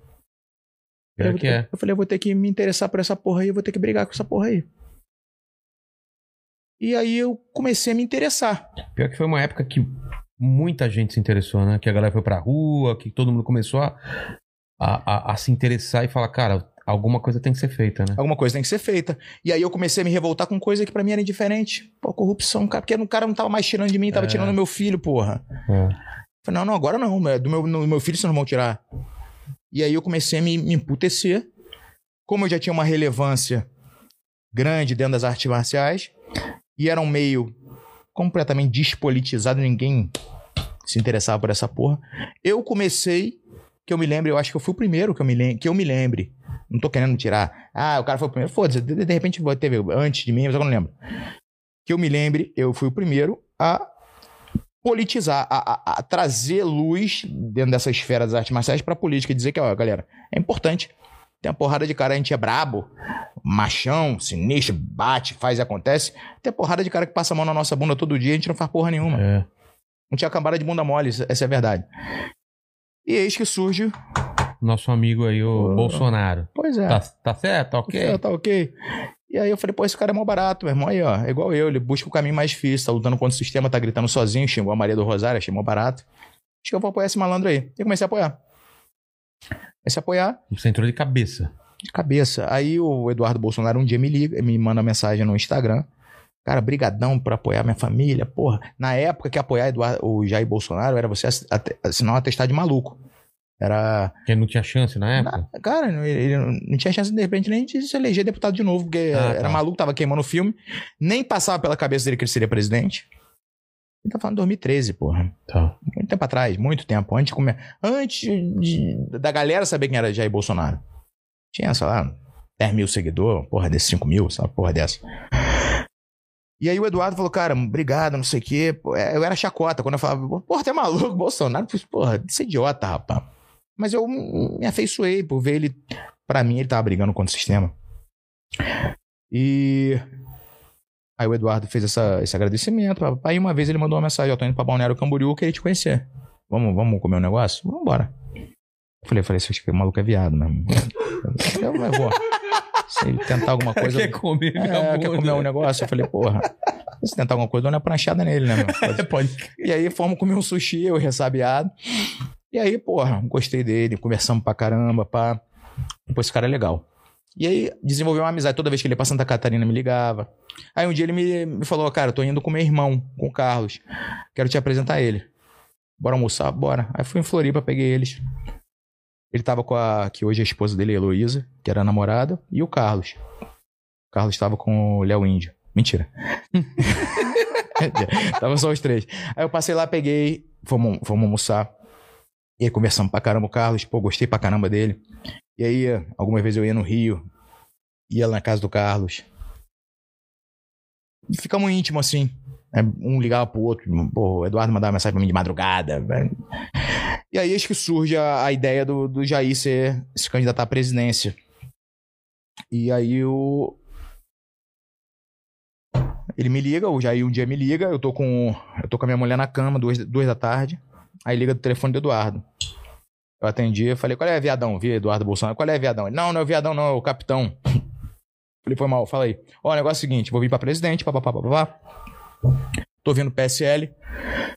E tô pensando em entregar o PSL pro Valdir Colato, que era deputado federal pelo MDB em Santa Catarina. O que, que você acha?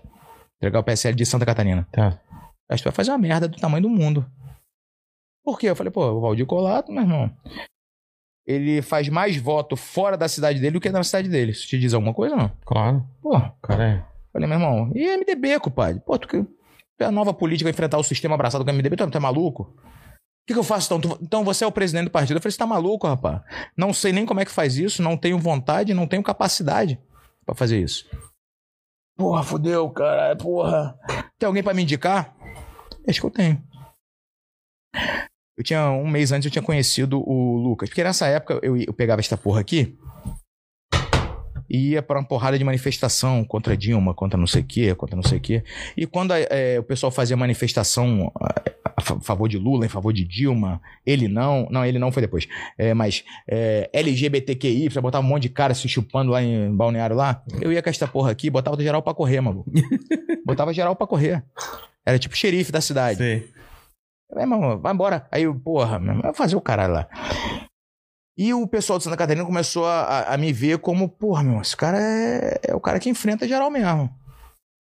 Então, é- é- acabou que foi, foi, foi casando com o que o Bolsonaro representava, o que eu fazia em Santa Catarina ali. E isso fez com que muita gente me procurasse. Pra gente começar um movimento em Santa Catarina de apoio a Jair Bolsonaro. E aí eu fui procurado pelo Lucas Esmeraldino, que era um vereador de Tubarão, uma cidade pequena lá, relativamente pequena, pra Santa Catarina. E falou, pô, cara, eu tô 100% focado em apoiar o Jair, papapá, briguei com o meu partido, vou, abandonei meu mandato, inclusive, pá, em prol de um ideal. Falei, pô, que legal. Maneiro. E aí eu recomendei ele pra pegar do PSL. Ele foi pra Brasília, voou lá, o Jair. Então manda esse garoto vir aqui hoje, que eu tenho que decidir hoje. Tá bom. Lucas, corre pra lá, voou pra lá. Jair atendeu ele de noite e fez a única exigência que eu tivesse na executiva também. Eu nem sabia que porra que era executiva, E compadre. o que, que é executivo? Executiva é, é o, são os gestores do partido, é, são os dirigentes do partido, né?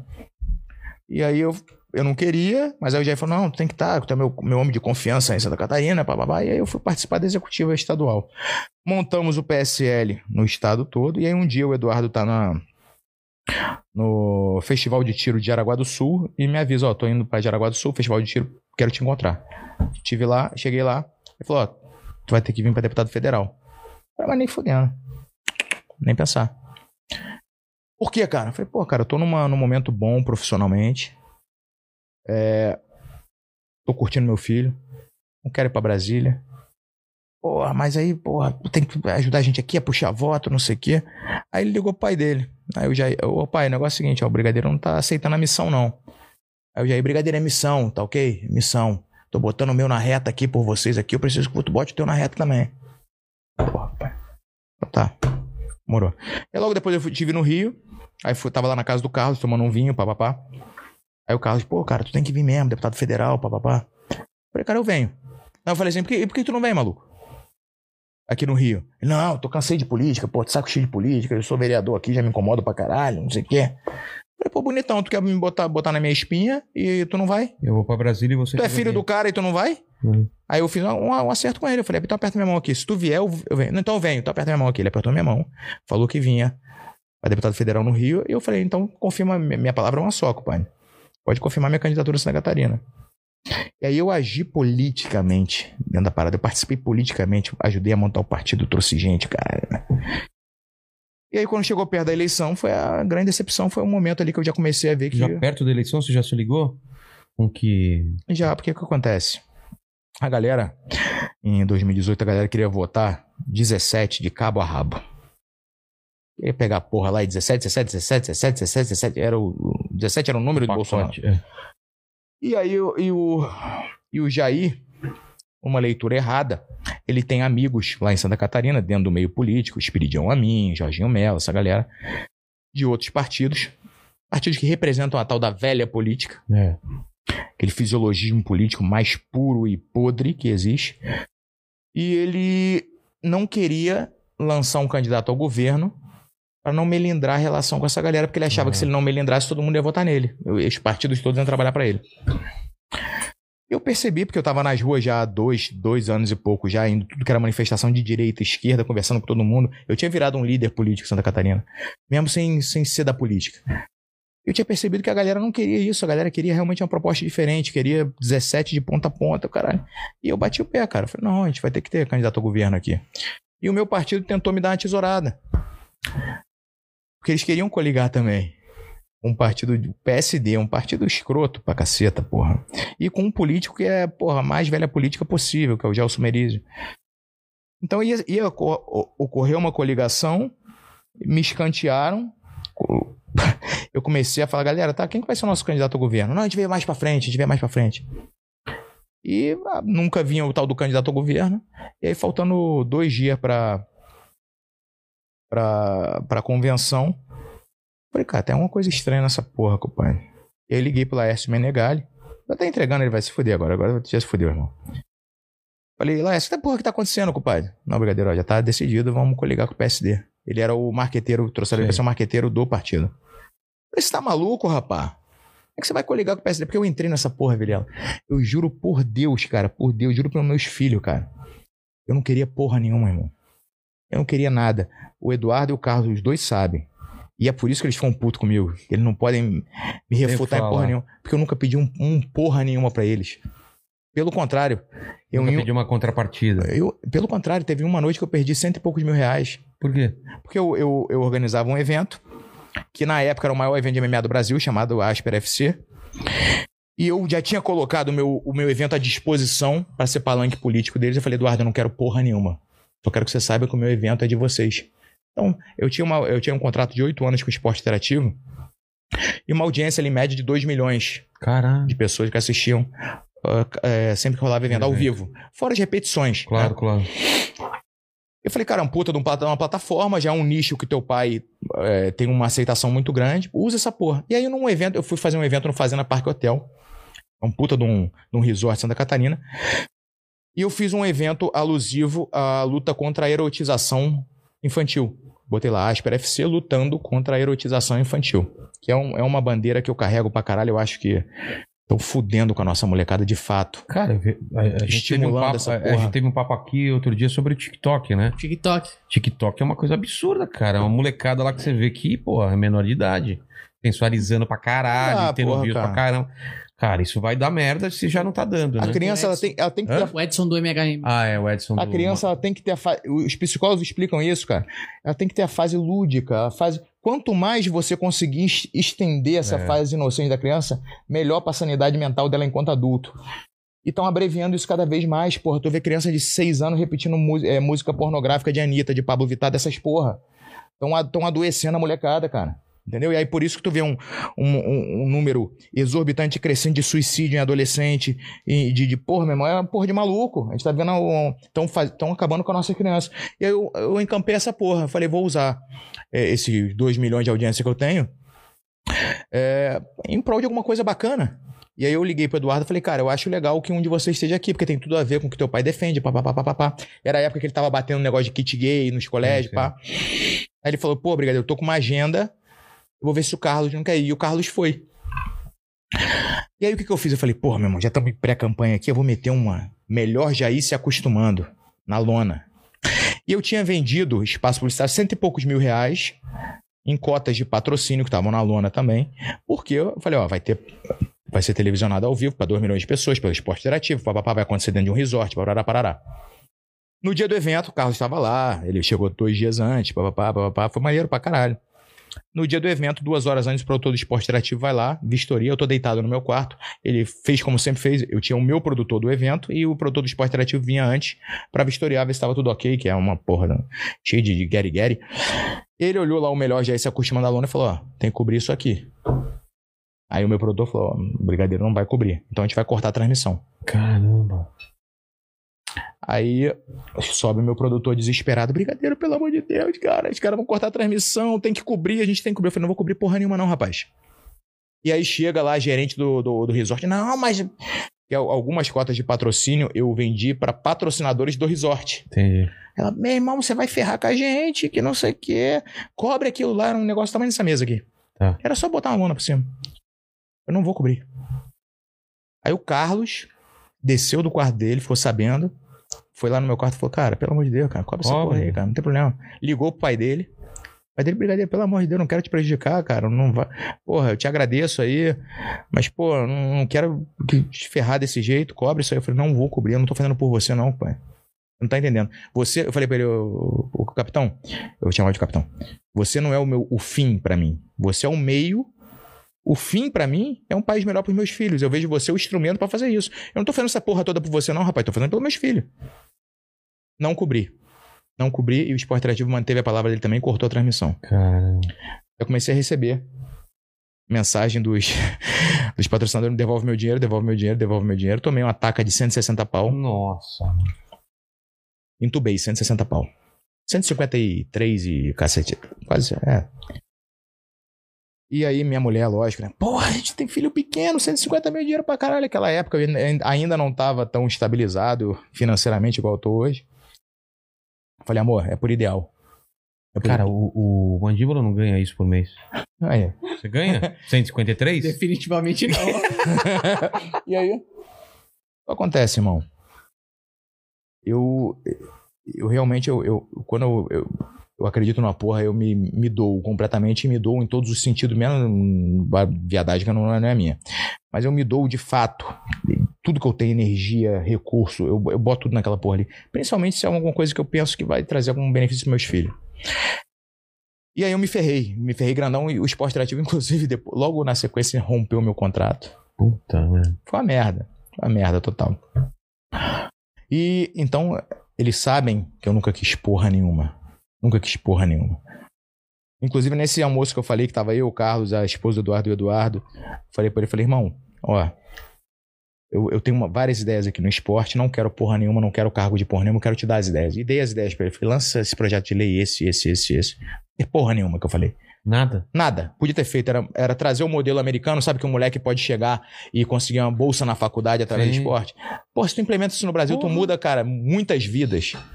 Aquela família de. de- que não teve menos afortunada, que é fodida, que tá no gueto, que nu- nunca vão conseguir fazer com que o moleque seja um engenheiro, um médico. Mas o moleque, se for um puta de um talento no futebol, no vôlei, em qualquer outra porra, ele, Ele pode ser um chance. engenheiro e um médico através do esporte, cara. É. É coisa mais, mais magnífica que isso, bicho. Ficar longe da criminalidade, porque a partir do momento que ele enxerga o esporte como um meio de, de, de, de realmente progredir socialmente, de ter uma profissão digna, É. ele não quer mais coisa errada, ele já tem um norte. A molecada entra na parada errada porque ela não tem um norte, porra. Tá vagando aí, aí passa um moleque legal com um cordãozão, uma motocona com uma gostosa na garupa, é isso que eu quero. Exatamente. Aí não tem outra porra do, eh, perspectiva. Falei pro Eduardo, isso aí tu vai, tu vai botar teu nome na história, irmão. Pergunta se ele fez. Fez porra nenhuma. Então, resumindo. E aí, Mas eles te ofereceram alguma coisa? não. Porque eu deixei. Eu, eu já começava assim, irmão, eu não quero porra nenhuma. E, pra eles, não ter nem. E, e- e outra coisa. O Carlos e o Eduardo. O Flávio nunca quis papo. Tá. Eu tenho foto, tenho vídeo com o Carlos, com o Eduardo, tem uma porrada. O Flávio eu não tenho. Eu nunca nem apertei a mão dele. Sempre senti que era coisa Você já ruim. sabia que. Sempre senti que era coisa ruim. Nunca quis me aproximar, nunca quis nem falar com ele. Agora, esses dois, eu já falo, eles já eles sabem a minha essência, me conheceram. Conheceram a minha porra. Eles conheceram a minha esposa, meus filhos, porra, cara. Eles sabem quem eu sou, de verdade. Eles sabem, eles sabem quem é o brigadeiro aqui dentro. Então eles nunca nem ousaram me propor porra nenhuma, porque sabia que eu ia falar, meu irmão, tu tá maluco, bicho? É. Eu vou dar-lhe a garrafada, porra. Você tá doido? Sabiam que eu tava entregue ali pelo ideal. Sabe qual é? Tanto é que até hoje eu, eu desço o cacete em todos eles, não tem um ai pra falar de mim, mas não, não, não fala. Não bate de Não volta. pode falar. Vai falar o quê? É. O cara sabe qual é real. E aí, meu irmão, eu sei que Virela foi tão estressante porque queriam fazer essa coligação. Eu falei, pô, vai dar merda. No dia da convenção foi um inferno, uma briga do cacete dentro do partido. Eu ameacei todo mundo de porrada, tranquei a porta, falei que ia dar cadeirada nos outros. Foi um- uma porra, só pra não coligar. E aí não coligamos, viemos chapa pura. Blá, blá, blá. E isso melindrou. E aí os caras ficaram putos comigo porque eu bati o pé pra gente vir chapa pura. E ali eu vi que falei, pô, esse papo de nova política. né? Não é isso que vai rolar depois que, que foi eleito. E a gente viu desde o começo que É. o jogo. O jogo seguiu sendo jogado. É, não fez nada, nada, nada, cara. Nada, irmão. Lembra da TV que ele falou? Essa televisão, TV Lula. Vamos acabar. EBC, É. 1,6 bilhão Ele falar um bilhão, não sei o quê. custa pra gente. É. 2000, na época que eu vi, é, aumentou, tá? É? Ele aumentou o número de empregados. Na época que eu vi, Cara. 2.500 e poucos é, funcionários. Pra uma porra que dá traço na audiência. Que ninguém assiste. E teve uma época, inclusive, que teve um escândalo que eram 2.500 e poucos funcionários e tinha 2.800 atestados médicos entregues pra galera se encostar. É porra de maluco, cara. O que a gente tá vivendo hoje na política é uma coisa de maluco, de verdade. E, e o É, mas fa- o discurso dele é que não tinha outro jeito. E claro que tem, né, cara? Cara, isso é a maior mentira do mundo, bicho. Não é? Sabe por quê? A gente elegeu, o elegeu, e a gente deu maioria pra ele no Congresso. A gente elegeu, ele falou, eu preciso da go- governabilidade, tá ok? A gente renovou mais de 40% do Congresso, irmão. A gente deu maioria. Quando ele sentou na cadeira presidencial, ele tinha maioria no Congresso. Ele podia fazer o que ele quisesse. E outra, tinha apoio popular maciço. Ele instalava o dedo, botava milhões em toda a cidade do Brasil. Ele podia ter feito, cara. Ele Cara, podia ter feito. Foi, foi um, um erro atrás do outro, um erro atrás do outro. E aí veio a pandemia, e aí veio essa piração dele que eu não entendi nada. Na, na pandemia, ele poderia ter ganho politicamente com essa pandemia, de ser um líder, de liderar o país num momento difícil, e ele fez tudo ao contrário, cara. Tá fazendo até agora, né, cara? Eu não, não entendo. Eu entendo. Por que você acha que ele tá apostou na cloroquina e. e- Ele deu um all-in, E falou. né? Trucou com uma mão, uma mão muito fraca. Então, mas alguém deve ter convencido ele que. O problema era- do Jair é o seguinte: ele é um cara de personalidade muito difícil, tá? Extremamente teimoso, extremamente teimoso, intelectualmente limitadíssimo, Total, cara. muito limitado. A, E- Dilma chega pra ele e fala, velho, e, e, meu irmão, e ele, e ele tem uma uma capacidade de se cercar de idiotas, É. porque ele é um cara que ele não aceita crítica, tá? É esse que é o problema. Se o cara é idiota e ele sabe da limitação dele e se cerca de, gente capa- capacitada, beleza, mas não, cara. Agora, que a foi o que pessoa- ele disse que ia fazer. É, ele falou que ia fazer. Falou, não preciso entender de nada. Aí os caras cuidam. É, pergunta pros caras. Tu tal. lembra daquela da história do Memento Mori? Que os imperadores romanos, depois de, de conquistar uma, uma cidade, voltava lá e aí tinha um escravinho que a cada 100, 200 metros subia na, na- na- Quando os imperadores chegavam, era aquela festa.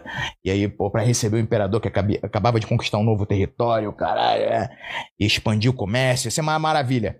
E aí vinham o cara sendo ovacionado, e aí um escravo de 200 em 200, 100, 100, 100 metros, sei lá de quanto, de quanto metro, subia e falava assim: Lembre-se que, é imorta- que, que és mortal. É, memento Lembre-se que és mortal. Memento mori. Precisa dessa porra. Tu precisa, tu é presidente da República, ainda mais esse nome do pequeno poder. O cara era do baixo clero, nunca foi ninguém. Virou presidente da República, o balão dele vai subir. Só um lambe-saco do Ele lado. tem que ter gente que fala assim, presidente, segura a peteca aí, É. não, não, né? Mas ele tinha, só que ele foi mandando todo mundo embora e Se tal. cercou de quem é. É. Aí ele erra muito bem. tra- Pô, os caras fazem um, um teatro pra transformar o erro num acerto. E aí vem uma, uma situação extremamente inesperada como essa. É. Pega o mundo inteiro de calça riada, a verdade é essa. Né? A justiça seja de efeito. Qualquer eh, che- chefe de executivo, Todo mundo qualquer patinou, gestor, todo todo, mundo patinou. patinou. Só que o Trump, você veja o Trump. O Trump ele, teve a mesma pegada. Negou vacina, negou o vírus, né? Ah, não é nada e tal. Mas chegou uma hora que ele falou: opa, É. foi muito mais elegante. Ele falou, galera, ó, parada é séria, vamos se cuidar. É, reservou vacina pra população americana toda. Vamos levar a sério. Só que a merda já estava feita, e, inclusive não foi eleito também por causa Também disso. por causa disso. Eu acredito a não, não reeleição do Trump a dois motivos. Se houve fraude ou não, eu até acredito que houve, tá? Mas era. Os resultados. Americano não quer saber de economia. Foda-se, não quer saber de mais nada. Americano é economia é, É. o que manda. Ah, quer saber de economia. Quer saber Ah, de economia. É só acho. isso que importa pra eles. Também. E os resultados que o Trump trouxe pré-pandemia são magníficos. Ele trouxe o índice de É. desemprego americano para baixa histórica. Nunca ninguém tinha alcançado isso. O vagabundo tava rindo de orelha a orelha, todo mundo bem, feliz. Só que ele teve dois momentos muito infelizes. Um foi a pandemia. Porque se tu perde um amigo, um ente querido, cara, tu não vota nesse cara nunca mais Nem na vida. fodendo. E o perfil da- do Covid é o seguinte: quem morre são os mais, mais idosos, Que é o. Que é o os que é patriarcas. É. Aí você perde o voto do companheiro ou da companheira dele, dos, dos filhos, dos netos, dos agregados. Tu perde voto. Cada morte tu perde voto pra caceta. É. Falando de uma forma escrota, fria, Claro, claro. claro. eleitoreira somente. O Trump teve isso e teve o episódio do George Floyd. Que tudo que ele precisava era falar assim, galera, é, me solidarizo com o que aconteceu. É, só isso, cara. Só isso, minha solidariedade. E o cara, nada. O chefe de Estado, ele precisa, mesmo que não acredite no que ele tá falando, cara. É. Ele precisa acalmar os Ele ânimos. precisa acalmar os ânimos, manter tudo É. ok. Fala, Gente, ó, realmente foi uma tragédia. Mesmo que ele esteja vibrando, foi uma tragédia que aconteceu e eu, aqui, eu tô aqui prestando minha solidariedade a quem se sente ofendido, quem tá triste com esse acontecimento. Realmente foi terrível. Pronto, é só isso. É. 30 segundos salvava a alma dele. Não teve essa capacidade. E Bolsonaro foi na mesma toada. Já são mais de 500 mil mortos nessa porra. E o cara ainda faz piadinha de marica, de. Você viu que ele pegou a criança, cara? Ele Pô, tirou Que a máscara. isso, meu irmão? Nossa, cara, como eu fiquei puto. Pra Você quê? viu isso daí, pra Mandíbula? que tu fazer isso? Não, isso eu não vi, não. Caralho. Ontem, é. pô, pegou uma criança Pegou no a criança colo, com a máscara, máscara, Ele tira a máscara. tira a máscara da criança. É. Agora eu sei o porquê. Isso, essas, hoje eu enxergo o porquê. Por quê? Porque tá explodindo a pica da Covaxin, filho. Eu- repara só, sempre casa. O- É. Acabou, porra! Tá explodindo a pica. Ah, acharam o Queiroz. Demite o Weintraub. É. No mesmo dia. O Weintraub pede a Tirar o foco, né? É cortina, de, fumaça, meu É. irmão. Toda merda grande que dá, ele, ele faz uma merda maior ainda pra atrair atenção. foco, é. Eu não sou coveiro, porra. É. Sempre, quando dá uma merda, ele, ele encobre. Hoje eu vejo isso. Entendeu? Só que, cara, a verdade se impõe, irmão. É. A verdade é inexorável, ela se impõe, mais cedo ou mais tarde. E tá cada vez mais claro. Tá cada vez mais claro, cara. É uma. Ele trucou com a mão muito fraca, insistiu no erro e até hoje não teve a Ele decência não dá o braço pra torcer, né? de admitir que errou, cara. É. Que porra é isso? É assim, ó. Se você mente, se você faz uma merda e não admite qualquer coisa, tu tem que passar uma, uma camadinha de mentira. Tá? Pra passar batido. A próxima, uma camadinha maior. É. Depois, depois de tantas camadas, compadre, você tá tão descolado da realidade que você vive uma realidade paralela que, que qualquer pessoa que tem um mínimo de, de, de- de condição cognitiva, ele vai olhar e falar, cara, mas esse maluco tá viajando, mano. Mas me parece isso que ele tá numa realidade tão paralela, ele tá tão distante da realidade. cara. Total, cara. tá total. Por quê?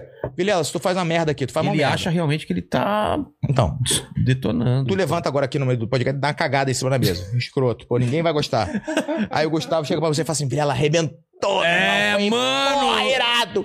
Amanhã tu vai cagar e mijar. É. Aí ele vai falar, Mito, mito, mito. E aí vai sempre escalando. Fudeu, maluco. Vai, vai, vai ficar o terror cada vez maior. É, exatamente. Aí tua audiência não assiste, não vai ter mais nenhum miserável assistindo, mas ele vai estar te convencendo que tá irado, que tá arrebentando. Entendeu? E aí o dia que você precisar de quantificar as suas atitudes, que é o dia da votação, tu vai se deparar com a realidade e falar, cara, ele teve esse indício ano passado, irmão. O cara pediu, ele pediu voto abertamente, acho, pra 54 cabeças. 54 cabeças. Ele fez vídeo nas lives dele, pô, vota nesse aqui, tá ok? Pô, esse aqui é nosso, pá, pá, pá. De 54, se eu não me engano, foram seis que se elegeram. É, cara. Em 2018, de 54, 55 iam se eleger. iam eleger todos e ainda iam dar um jeito de eleger alguém que ele nem Isso, pediu. isso já era pra ter aberto os, os olhos Mas é dele. Falar, "Epa". lógico, opa, Ele, ele, cara, ele ressuscitou o Lula, cara. totalmente, cara. O Lula tá, tá, tá vencendo em primeiro turno, se eu não me engano, não é? Totalmente, cara. Por quê? Ah, por quê? Por causa disso. Totalmente. A gente. E, e outra, não só isso. o pior- e- é- eu fico triste pra caralho, meu irmão. Eu fico triste, eu me sinto. é, desolado. Uma, porque eu me sinto traído, de fato. Porque eu acreditei, eu investi alguns anos da minha vida nesse projeto furado e hoje eu vejo que eu tava sendo enganado o tempo todo. Por ele, por ele. É. Não acho. Vou falar, ninguém até vai ficar puto Ó, comigo. que eu, ó a risadinha aqui. eu não acho que o Eduardo seja uma, uma, uma pessoa. Sério mesmo? Não acho. Eu acho que o Eduardo é um cara bobo, imaturo, que está deslumbrado pelo poder e tem essas atitudes babaca. Mas ele não é uma má pessoa, na minha, na minha visão. Tá? Na minha visão, não é. Mas o lance do gabinete do ódio é ele? que- Quem que comanda? Cara, o gabinete do ódio é o seguinte. Porque você deve ter sofrido também, não sofreu? Pra caralho. Então, Eu, Quem- fui, quem- eu fui o primeiro traidor do mundo, cara. você foi o primeiro? O primeiro que... traidor. Hum. Eu fui o primeiro traidor. O que, que foi que você tá rindo, cara? O cara tá falando alguma coisa séria Tô e você meu rindo, coração, tô falando você rindo na aqui. cara dele, mano. Caralho, Porra! apontou e gargalhou. É! Eu não vou te dar uma bebida, ô, mandíbula. Não, não é isso. É porque você fala, "Mano, eu fui o primeiro traidor do mundo. Com a história do gabinete do ódio é uma piada. É por isso que eu ri. Eu fui traidor, cara. Não, uma Não, não, piada não. por quê? Explique-se. É uma piada porque ele tá sendo sensato, peitou, bateu de frente e os caras colocam ele no gabinete do ódio. É por isso que eu dei risada. Mas, Não, não, mas o gabinete antes, do de, ódio é o seguinte. antes de Moro, então, já, já Mas bateu. muito antes, Ah, rapaz. porque você já começou a bater antes, né? Eu fui, eu fui, eu virei traidor antes dele assumir. Mas antes do Nando Moura? Antes. Ah, é? Antes do Nando. Caramba. O Nando é meu amigo de verdade. Eu gosto muito do Nando. O Nando é um cara. Coerente, né? Ele é um cara coerente, é um cara verdadeiro pra caralho. E vou te falar, extremamente generoso. Ele ajudou muita gente no YouTube, cara. É, cara. Muito- Ele não precisava, porra. isso, Ele não é. precisava. Ele é generoso pra caceta. E foi extremamente Gente traído. até que. É isso que eu ia falar. Gente Foi- até depois que. foi traído por aqueles que, ajudou, que, É. que ele ajudou. né? Então, é, essa, essa, essa mágoa que ele traz no, no coração, ela é justificada. Porque eu, eu tava ontem com o André Marinho, o André Marinho teve aqui também, né? Teve, O teve. cara é magnífico. Magnífico, me pagou um vinho bom, então eu achei mais magnífico. Ah, é, cara? Olha só que não Tomei pagou dele, nada, velho. Não pagou não? Pagou nada, cara. Me pagou um Bardolino 2018, Porra, meu irmão. André, da- Mo- Montepulciano do caralho. Mas ele é, ele, é, ele é do bem também, cara. É do cara. bem, é do bem. é do o André bem. Marinho é do cacete. E, e conversamos muito ontem e eu falei pra ele que tem uma patologia que pra mim é a pior de todas, que, é, que chama-se amnésia moral. Porra, eu fico puto com isso, né? Amnésia moral. É. É aquele cara que ele apaga da é cabeça dele, é bom isso daí. Amnésia moral, ele usar. apaga da sua mente tudo que os outros fizeram pra ajudá-lo. É. E na minha visão tem muita coisa que eu, eu, eu odeio frouxidão. Odeio. Tem ojeriza a frouxidão, tem ojeriza a mentira. Mas a maior de todas, ingratidão. Cara, eu acho que a ingratidão também. é o maior defeito de qualquer ser humano. Também acho, cara. Qualquer ser humano. Eu sou grato a todo mundo que me ajudou, cara. Eu hoje eu vivo única e exclusivamente da luta, tenho uma vida maravilhosa, meus filhos têm uma vida que eu nunca imaginei que eu consegui propiciar a eles. Se o meu mestre agora estiver assistindo me ligar e mandar eu parar de, de dar aula, parar com a porra toda, eu paro na hora. Você camelô, você artesão, você qualquer porra. Eu paro agora. Porque tudo que eu sei foi ele que me ensinou. Eu tenho a gratidão eterna. Que é o... Márcio Cromado. Marcos. Cara, sensacional. É meu pai. Foi meu pai. Então, eu valorizo pra caralho isso, cara. Gratidão, lealdade, essas coisas. E com o Nando, ele foi traído de todas as formas. Agora, eu fui o primeiro traidor pelo seguinte: o Jair Bolsonaro assumiu, deu duas semanas. Queiroz, pum. Rachadinha, Flávio, não sei o quê. Eu fiz um vídeo e falei, Flávio é frouxo. Porque o Flávio. Mas nessa época você ainda não tinha. Você não telefonava, não manda- já tinha cortado relação ainda tava com uma relação com o Eduardo? Tava uma relação escrota, porque eu bati o pé. Eu bati o pé. Foi uma, foi uma situação muito complicada em Santa Catarina. Muito complicada mesmo. Aquele lance de não se coligar. É mesmo, cara? Muito. Isso, isso gerou tanto problema assim? Muito, muito, muito. Pra você ter uma ideia, a gente lançou um, um candidato ao governo. Aí, na negociação, que teve que acontecer uma negociação dentro do partido, pro partido não ser vendido. Eu nem sabia que dava pra vender partido, mas Também dava pra não. vender. Teve que acontecer uma. O, o falecido Gustavo Bebiano, foi nosso ministro e tudo. E eu liguei pro Bebiano e falei: Bebiano, tá acontecendo isso, tô decepcionado pra caralho, irmão.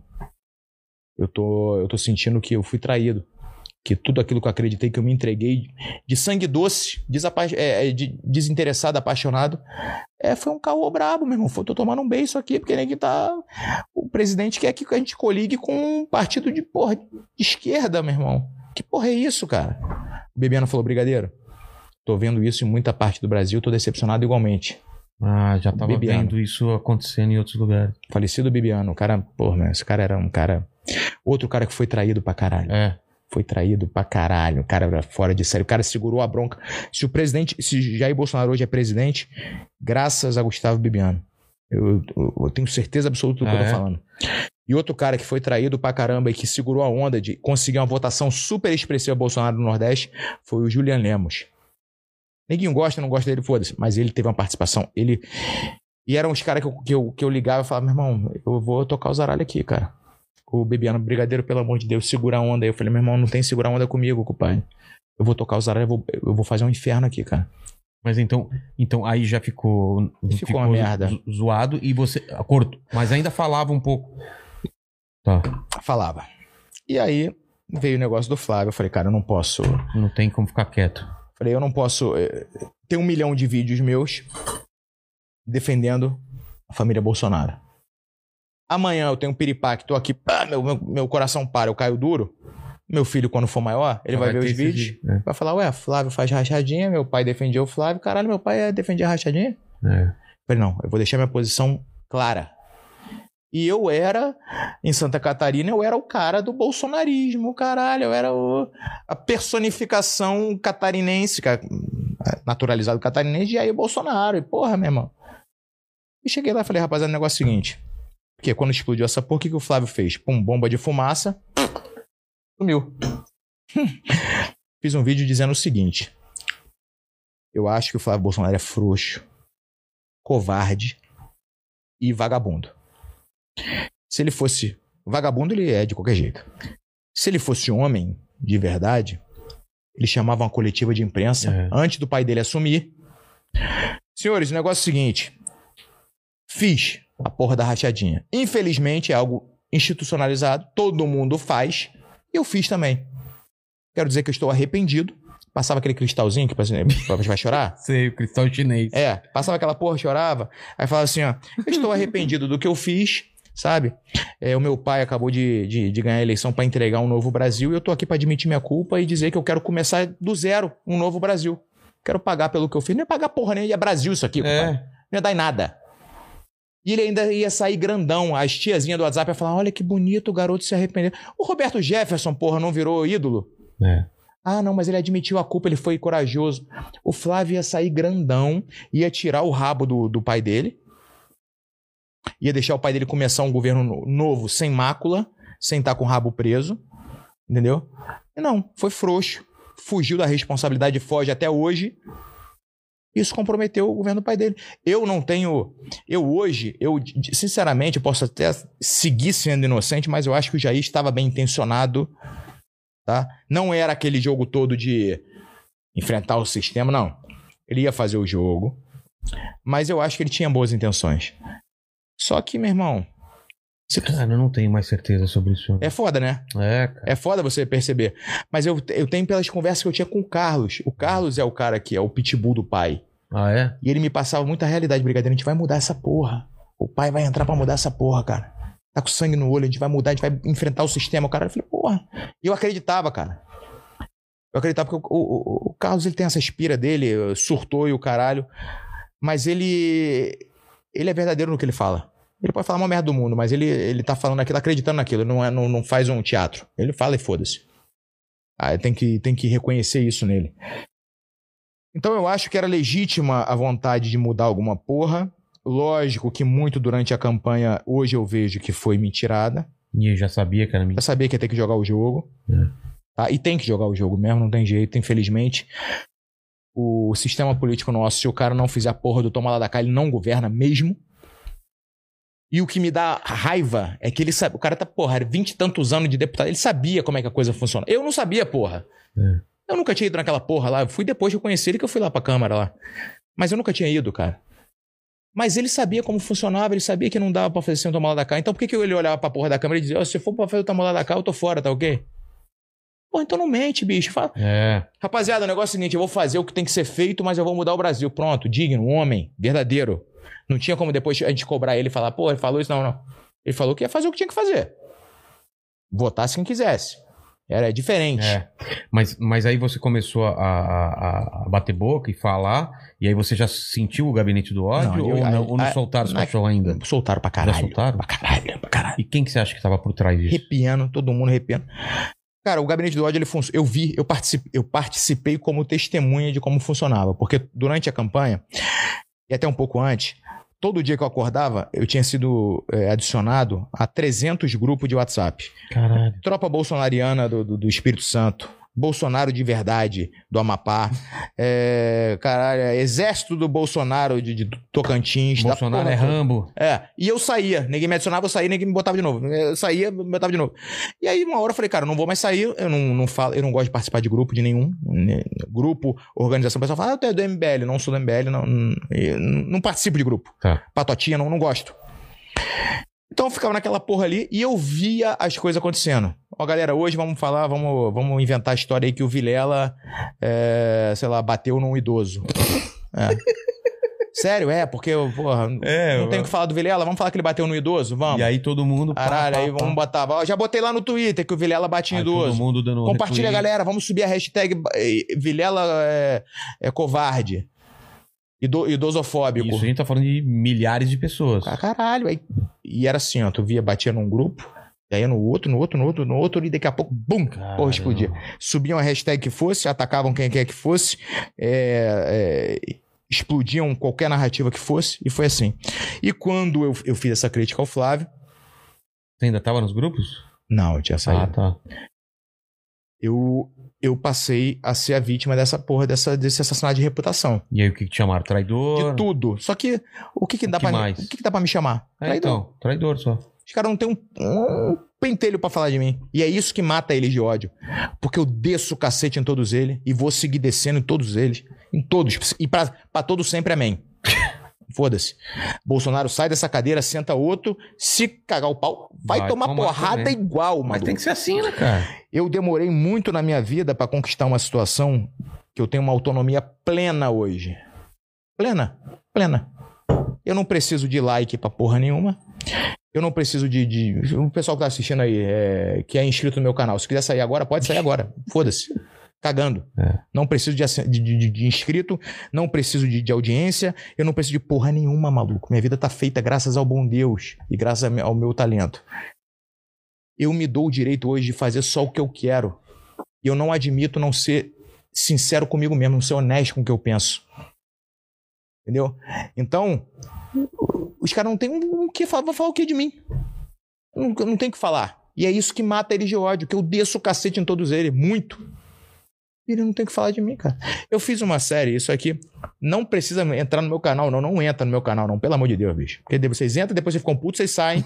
E só é só incomodação. Não entra nem. Então nem se inscreve nessa porra. Pelo amor de Deus, tá É proibido. propaganda do falo, canal, né? Tá proibido. Tem coração fraco, é bunda mole. né? Não inscreve no canal, que é uma encheção de saco. Vocês se inscrevem, tem que inscrever depois. É, agora, tem um canal que é meu, que chama-se Explanando. Esse canal vocês têm que se inscrever. Gosta, você me odeia? Se inscreve. Você gosta de mim? Se inscreve. Eu fiz uma porra que é o seguinte: eu entro, eu, surgiu como uma série no meu canal e eu fiz um canal só pra isso. Tá. E esse canal eu, eu acho importante divulgar porque é um serviço de utilidade pública de verdade. O que eu faço?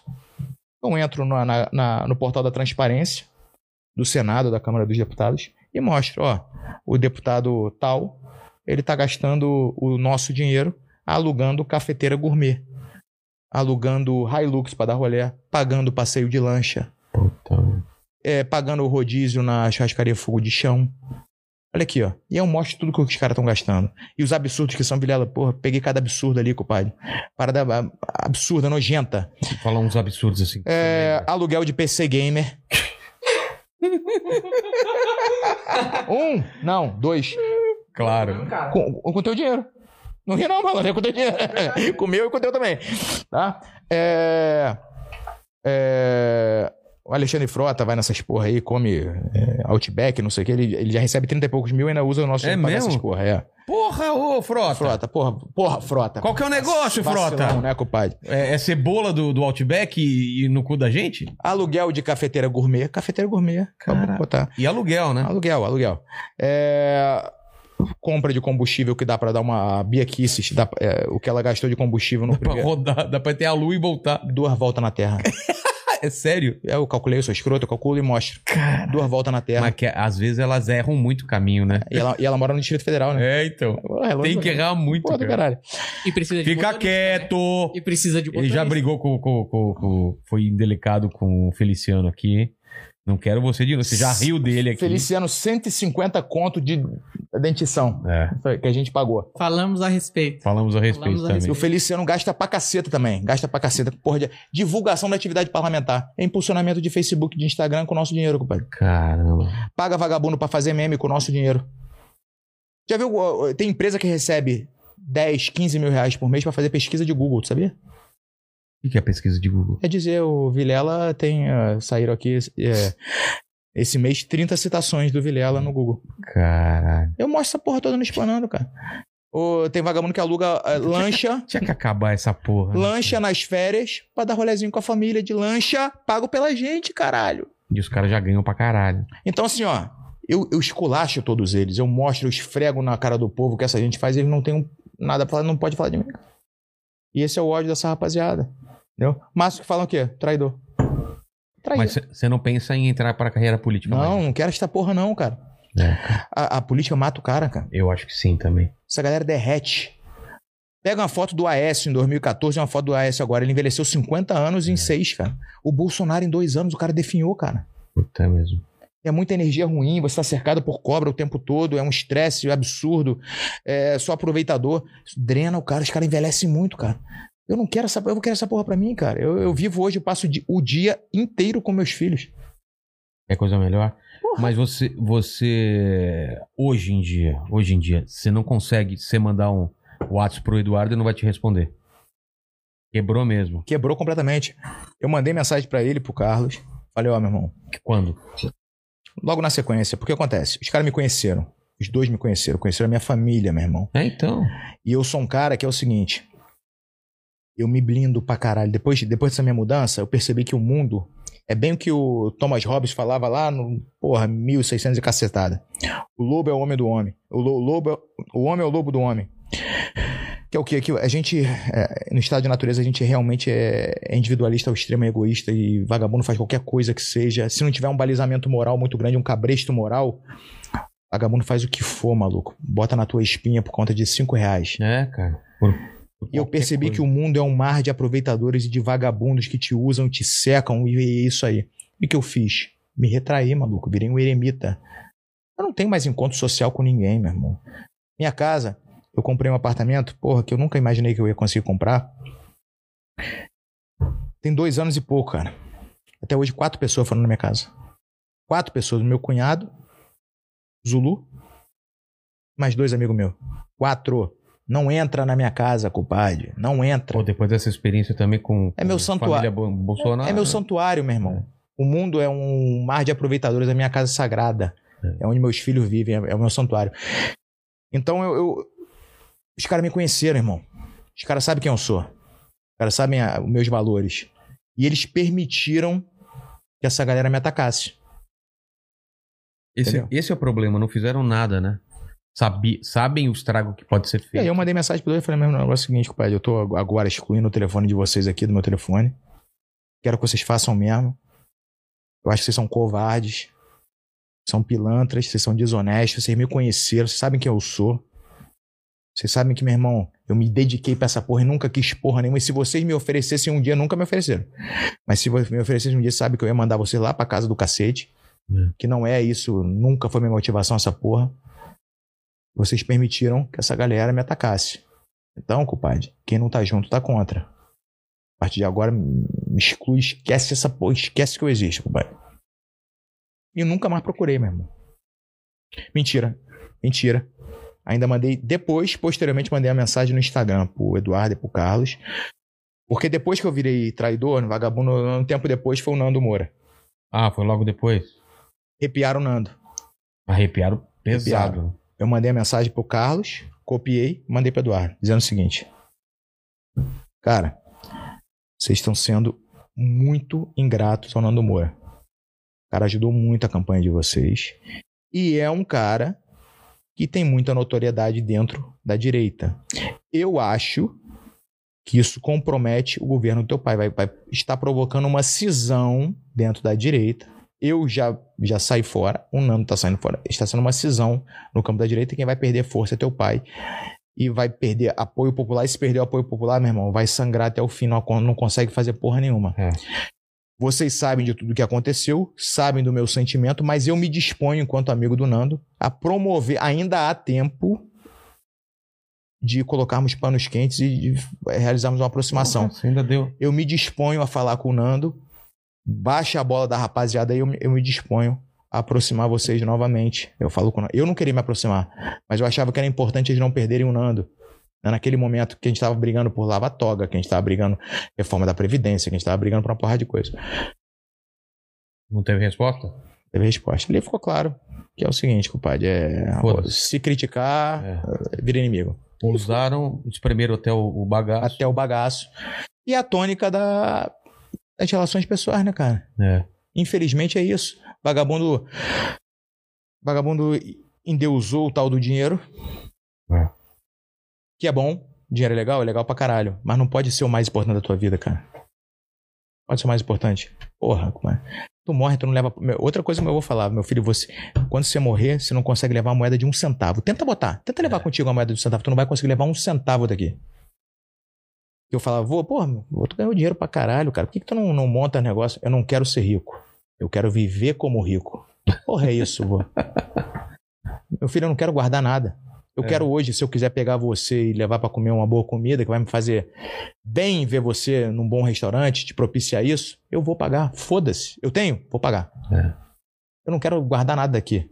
Eu quero, eu quero que o dinheiro trabalhe pra mim, pra me propiciar momentos bons. Só que a galera, ela. Ela tudo. Os valores se perderam, né, Vilela? E, é- e aí o dinheiro virou o deus dessa rapaziada e é tudo por dinheiro. E a tônica da- das relações humanas virou isso. Um usando o outro e é isso aí, compadre. É. É muito triste, cara. O que, que o pessoal aí do chat tá falando, pequeno mandíbula?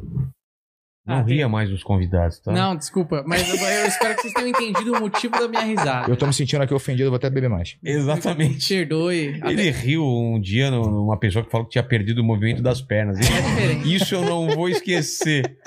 Ah, eu sou muito agradecido a você, porque quando eu perdi o movimento das pernas, ele rindo, cara. O contexto era outro. Não fala isso que- porque eu, eu passo por Você fica vacilão. mal, né? Vacilão. Você é um vacilão. O que, que o pessoal tá falando? É. Falaram aqui, é, quando volta o desenrolo com o Marcel Zulu? O Zulu tá, tá sob contrato com a Globo ainda por causa do No Limite, né? E assim que ele que acabar o contrato dele lá, ele volta. A gente volta com o desenrolo. É, mandaram aqui, Brigadeiro, também costumo ser muito cético com religião, daquilo que a gente tava falando lá atrás. É, mas há alguns anos passei a admitir que existem coisas que não se explicam. O Espiritismo ajudou muito a lidar e a ser mais sereno. Forte abraço pra vocês todos. Meu irmão, que Deus te abençoe. É, que- cara, tem coisa que não se explica. Não adianta a gente empurrar pela goela de que é verdadeiro, porque é uma experiência só sua. Você teve na rua uma, eu, eu tenho as minhas também, já falei de algumas coisas aqui. Não tem jeito, cara. Quem quiser acredita, quem não quiser. Eu acho que o, o triste dessa. A partir do momento que você. Você bota. A religiosidade eu acho que é magnífica, né? Que vem do. Religare, É. né? Que é você se, se conectar com, com algo superior, a uma crença superior. A religiosidade é- ela é magnífica e ela te, de fato, ela te nutre, ela te dá força. Aquele, aquele momento que você não acredita em mais porra nenhuma é o que vai te dar força, energia pra você seguir em frente. A religião é foda. Porque a religião divide. A religião, a partir do momento que o cara fala, o meu Deus é o cara, o teu Deus é um merda. É. Não, se você é de outra religião, eu já não falo contigo porque tu vai pro inferno. S- Será que é isso mesmo que, Não, com que certeza o, não. sei é. lá, força maior, o criador, será que é isso que ele queria? Não, Vagabundo brigando em nome dele? não. Sabe o que Deus queria? Jujuba na mesa, que eu não vejo já há um tempo. Eu esqueci, eu esqueci. Admito. que mais? O Newton fala aqui, ó. Marcelo Brigadeiro, muito feliz em te ver aqui, cara. Um dos poucos que manteve a coerência até o fim. Parabéns por, esse, por ser esse cara guerreiro e ter remado contra a maré em momentos que o governo ainda era a maioria. Pô, meu irmão, Newton, pô, meu irmão, muito obrigado. Cara, eu sou um cara. Um milhão de defeitos. Sou defeito pra caralho. Se eu ficar falando meu defeito aqui vai até amanhã. Mas. Vivo e morro pela espada hoje. Eu, desde que meu filho nasceu, me propus a viver e morrer pela espada de verdade. Minha palavra é uma só. Não flexibilizo o certo e o errado. Logicamente que certo e errado é de acordo com as minhas crenças. Não flexibilizo. Se o certo é o certo mesmo, o meu maior inimigo fazendo o errado é o errado mesmo, o meu maior amigo fazendo. E pra mim é, é, sei lá, meu irmão, eu me sinto cada vez mais estranho nesse mundo que a gente vive. Eu falava ontem com o Marinho isso. Os princípios, eles se tornaram bens escassos, cada vez mais escassos, e é por isso que cada vez tem mais valor. É. Assim como a economia de uma Você forma faz geral. uma coisa que é básica e o pessoal fala, nossa, como ele. Não, cara, você tá fazendo o, Básico. básico, né? básico. E por que isso? Porque a gente aprendeu isso dos nossos, dos nossos pais, dos nossos É. avós, quem quer que seja. E hoje, as famílias elas estão dilaceradas. O pai e mãe não têm mais tempo de educar os filhos, porque estão nessa máquina de moer gente que a gente vive hoje, que o cara tem que trabalhar o dia todo, a mulher trabalhar o dia todo, aí quando chega, pega a porra do telefone. Ah, não, vou tirar uma hora pra ficar com meu filho. A hora dele que ele tá com o filho é ele no telefone o filho no telefone. Então acaba quem educa o filho é a televisão, é a internet, influências terríveis, e aí você não consegue, essa, essa criança não consegue adquirir princípios, não consegue adquirir valores, ela adquire essa porra dessa história mentirosa de felicidade que vendem pra ela, que felicidade é ter um carrão, ter uma mansão e porra rebolar a bunda na televisão, e essa porra não é felicidade, cara. É. Não é felicidade. Isso aí ela po- pode pro- propiciar momentos de uma falsa felicidade. Mas o dinheiro é uma porra tão paradoxal que ao mesmo tempo que ele pode servir pro bem, ele geralmente atrai uma nuvem, uma horda de aproveitadores, uma horda de pessoas que vão te magoar e uma horda de pessoas que vão te decepcionar.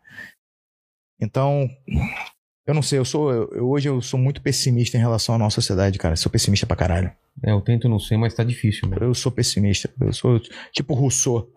Eu sou eu sou o, o Rousseau do, do novo iluminismo. Ó, o Weber falou aqui, ó. Grande brigadeiro, sempre na luta. Parabéns ao Vilela pelo excelente programa. O pessoal mandando só elogios em forma de superchats aqui. Olha ó. que bacana. Aí. O cara falou, um cara falou, mandou aqui, ó. O rei chegou. Vilela, eu sou o cara a quem o brigadeiro atribui a censura do desenrolo pelo YouTube. Filha Não sei por quê. Como? Eu botei a porra de um, de, um, de um psicopata maluco, completamente transviado, louco, completo, pornográfico, pra ser o moderador do meu. eu não sabia que ele tinha essas qualidades, eu sabia que era maluco, eu não sabia que tinha essas qualidades todas. E ele, ele é, o, ele é o, o, o meu moderador lá do desenrolo, é o responsável pelo YouTube censurar o meu canal. Você colocou o cara é certo. Meu Deus, o pior cara. Ele fala umas coisas nas pornografia que eu nem sabia que existia, irmão. As coisas absurdas, deslizamento marroquino. Pelo amor de Deus, não pesquisa Não, não, não, não pesquisa, não pesquisa. Ele bota isso. É o moder... Ele é moderador. E é rei? É o rei, é o. o... Ninguém O sabe. onipre- É, pro- onipresente. procurado pela, pela Interpol, com, mora, mora em Londres. Com certeza procurado pela Interpol, este filho da puta. Rei, Ainda há tempo, irmão. Ainda há, busca um caminho pra você. Conversa-se. Pa- A qualquer coisa. É. Qualquer coisa já melhora. Se você entrar pro, pro Estado Islâmico, já melhora a tua situação. Caramba. Olha só. Aí ele fala aqui, ó. Aqui é a pergunta: de qual canal da direita gengivuda ele sente mais nojo? Gengivuda, você sabe quem é, né? Sabe quem é o gengivudo? Ah, o Alan dos Santos. Ah, Alan dos Santos. Sei, sei, sei. Alan dos Santos, velho. Parente seu? Que a Não, gengiva não, é igual. Não. mas O Alan dos sim. Santos, ele é, o mai- ele é o melhor cronista e jornalista sobre irrealidade que existe. Você, tinha amizade com ele antes ou Nunca tive. Nunca teve? Não, graças ao bom Deus, ele estava nesses grupos também. Eu nunca dirigi a palavra a esse cidadão. Eu sempre percebi que era um alpinista social. Sempre percebi. Vilela, eu ganhei minha vida fazendo estratégia. Desde que eu virei treinador. Estudando o, adversário, fazendo E estratégia. eu sou absolutamente aficionado por estratégia. Eu leio só livro de estratégia política, estratégia de guerra, Estratégia? estratégia. só, eu respiro essa porra. Eu sei, é, porra, tudo que é tipo de estratégia militar que foi usado, sei essa porra toda. Sou aficionado e eu leio pessoas, compadre. Por isso que eu fico puto com este filho da puta que conseguiu me, me, me enganar. Então, meu irmão, porra, quando eu olhei o Alan dos Santos, eu falei, isso aí é um alpinista social sinistro, compadre. Nunca nem dirigi a palavra a ele. E Esses o, encontrinhos de YouTube que ninguém vai. Nunca. e o Felipe, que tava assim do lado também do, do Bolsonaro? Você já tinha se ligado? Dar mais um dozinho. o Felipe é um dos maiores responsáveis pelo fracasso desse governo. Eu também acho. um dos maiores responsáveis pelo fracasso desse governo. É um cara soberbo, que sabe muito pouco da vida e se acha um gênio, que por sua vez assessora um jumento de carga. Eu tenho ojeriza ao Ciro Gomes, tá? O Ciro Gomes vai chegar aqui, ele vai falar, vai sair nós três apaixonados por ele. É, cara, ele tem outro cara. Uma sabe oratória, o cara é um. mon- Eu fui numa porra de uma, de uma, uma palestra dele pra bater nele.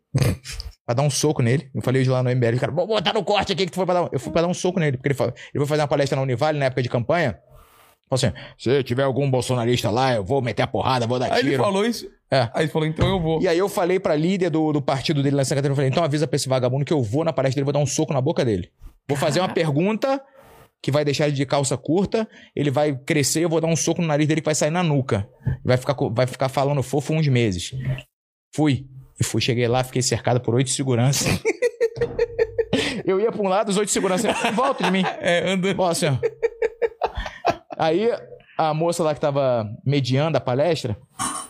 Olha, o negócio é o seguinte: quem quiser fazer uma pergunta, é só levantar a mão que a gente dá o microfone. Eu, eu, eu, pergunta aqui, eu, eu. E os caras te ignorando. Aí daqui a pouco, ó, olha só, nós resolvemos mudar a, a dinâmica.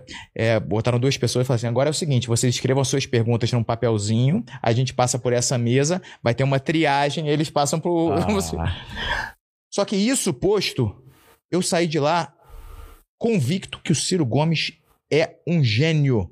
Ele fala muito bem, né? Fala bem, ele é um camaleão, compadre. Cara, ele se adapta a qualquer... Ele é um camaleão. Se ele vai fazer uma palestra com a galera que ele sente que tem um viés mais de direita, ele posa de um novo Roger Scruton, ele é o novo Edmund Burke, ele é o conservador nato. Vai fazer palestra pra galera de esquerda, meu irmão, ele é o Marighella. Ele é, ele é pica. O Ciro É. Gomes é um gênio. Um gênio. E, assim, eu, eu tenho total convicção que se ele fosse eleito ia ser um fracasso o plano de governo dele, porque o, o, o projeto econômico dele não se sustenta. Esse projeto desenvolvimentista a curto prazo é uma maravilha, magnífico. A médio e longo prazo arrebenta o país. Você incha mais o Estado ainda. Então, no curto prazo, você gera emprego pra caralho. Você tem aquela sensação de uma, de uma melhora da situação econômica, de um poder de compra maior. E depois, quando chega a hora de você pagar a conta desse aparato estatal, você se afunda. Mas, cara, é foda. O tal do Ciro Gomes é foda. Ele tem uma oratória sinistra, ele é muito preparado, ele é sinistro. É pra enganar bobo. E aí é uma combinação terrível. Perigosa. O povo brasileiro gosta de ser enganado É, e ele é mágico pra enganar os outros. Fudeu. foda. Fudeu.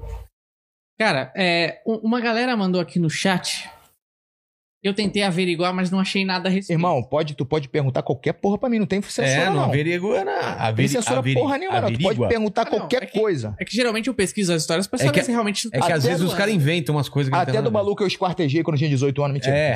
É demais. Mas pode perguntar qualquer coisa aí. E aí, muita gente fala, tá- falou da história que você deu um gaiato pra tentar pegar a Cláudia Leite, é verdade? Verdade. Deu um gaiato. O que que é dar um gaiato? Não, só falaram que Deu um migué? deram uma de ninja, fez um... Aí eu queria perguntar o que, Ah, que tá. seria essa...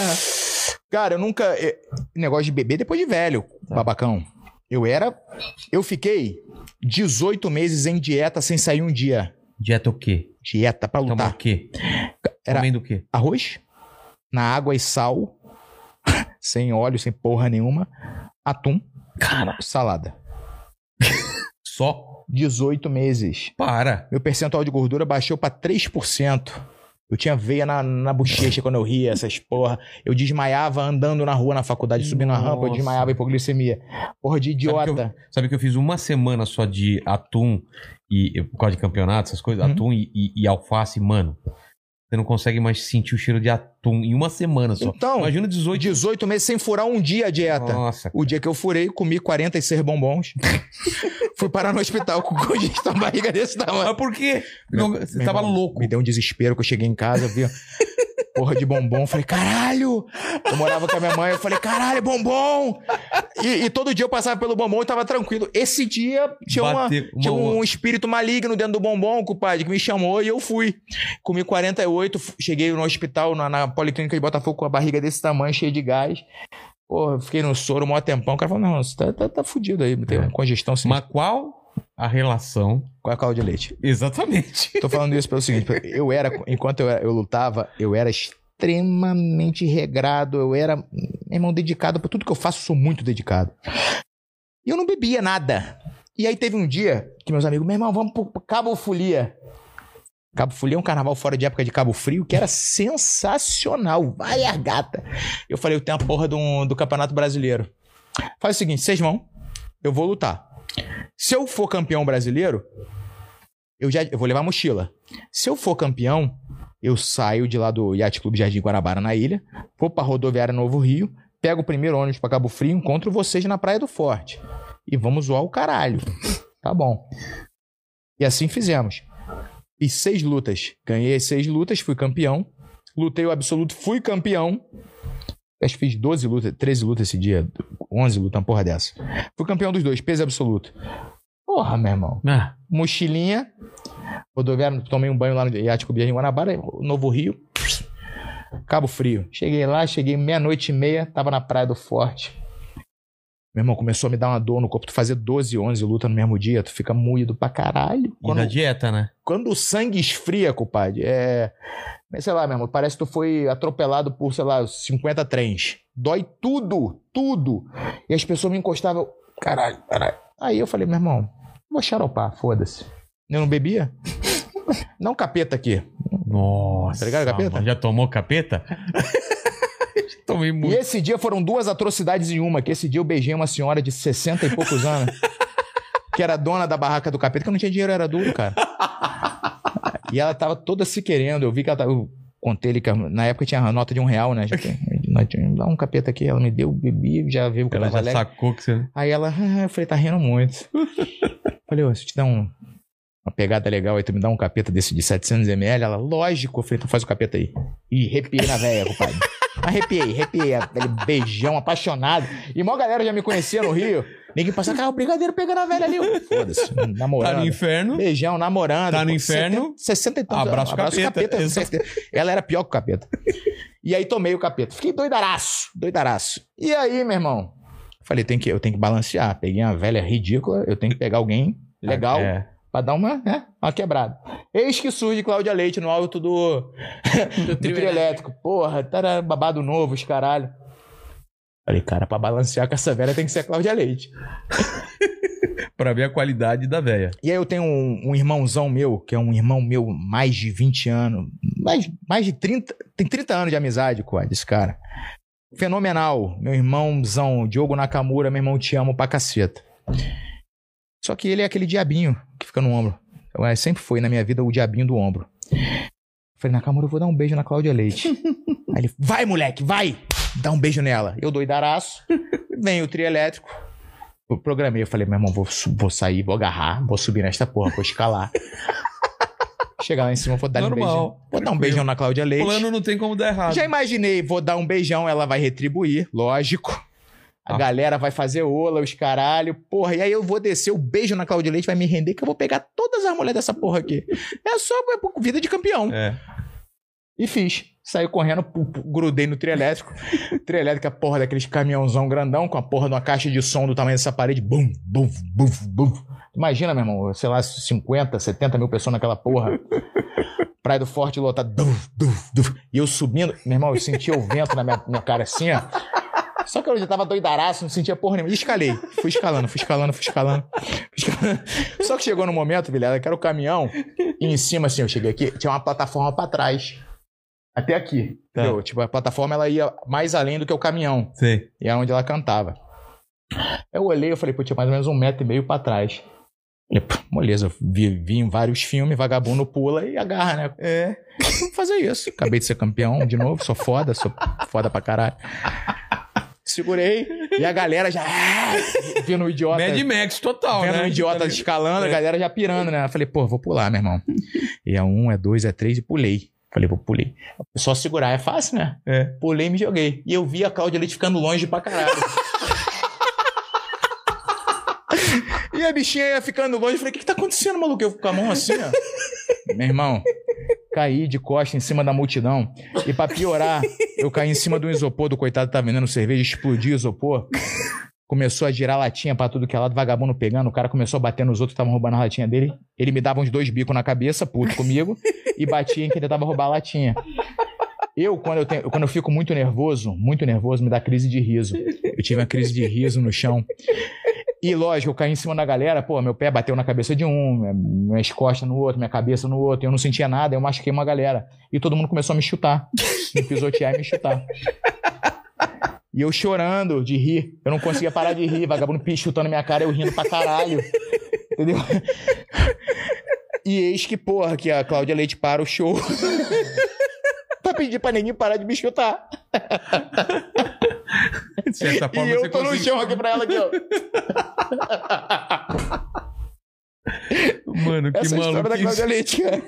Foi o beijo que ele deu na, casa, na Cláudia Leite. Passei perto. E o pessoal já falou pra você emendar com a história do dado Dolabella aqui. Eita. Porra, da Dolabella deu, um- deu um tapão na cara dele, rapaz.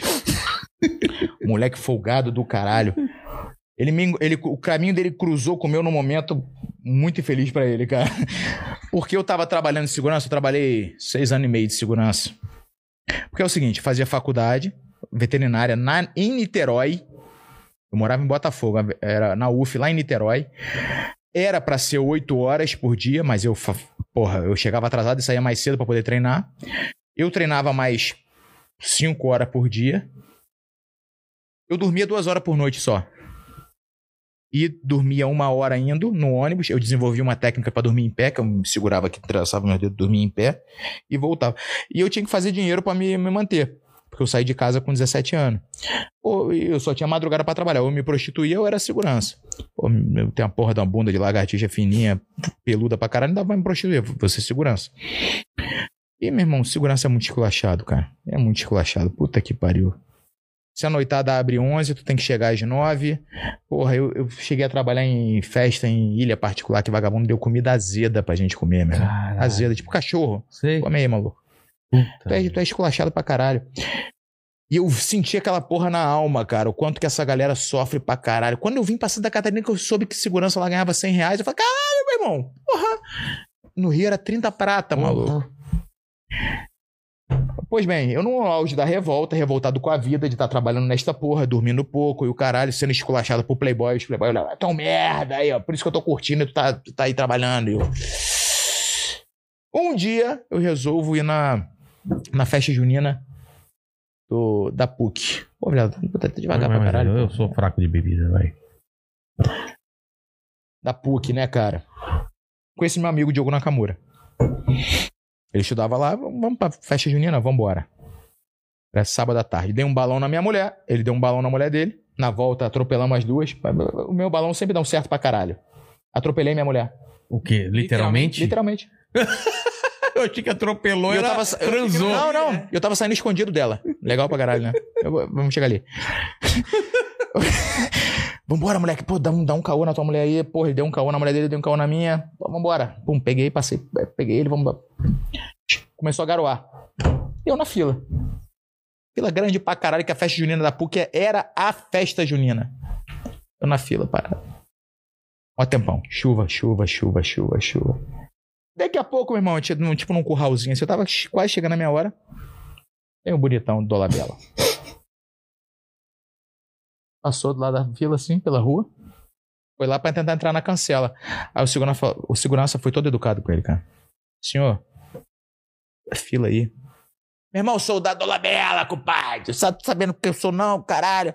Senhor, mas olha só. O cara foi legal pra caralho. Mas, senhor, se eu deixar o senhor passar, esse pessoal tá na fila, na chuva, mó tempão. Só vai ficar bravo comigo, pô.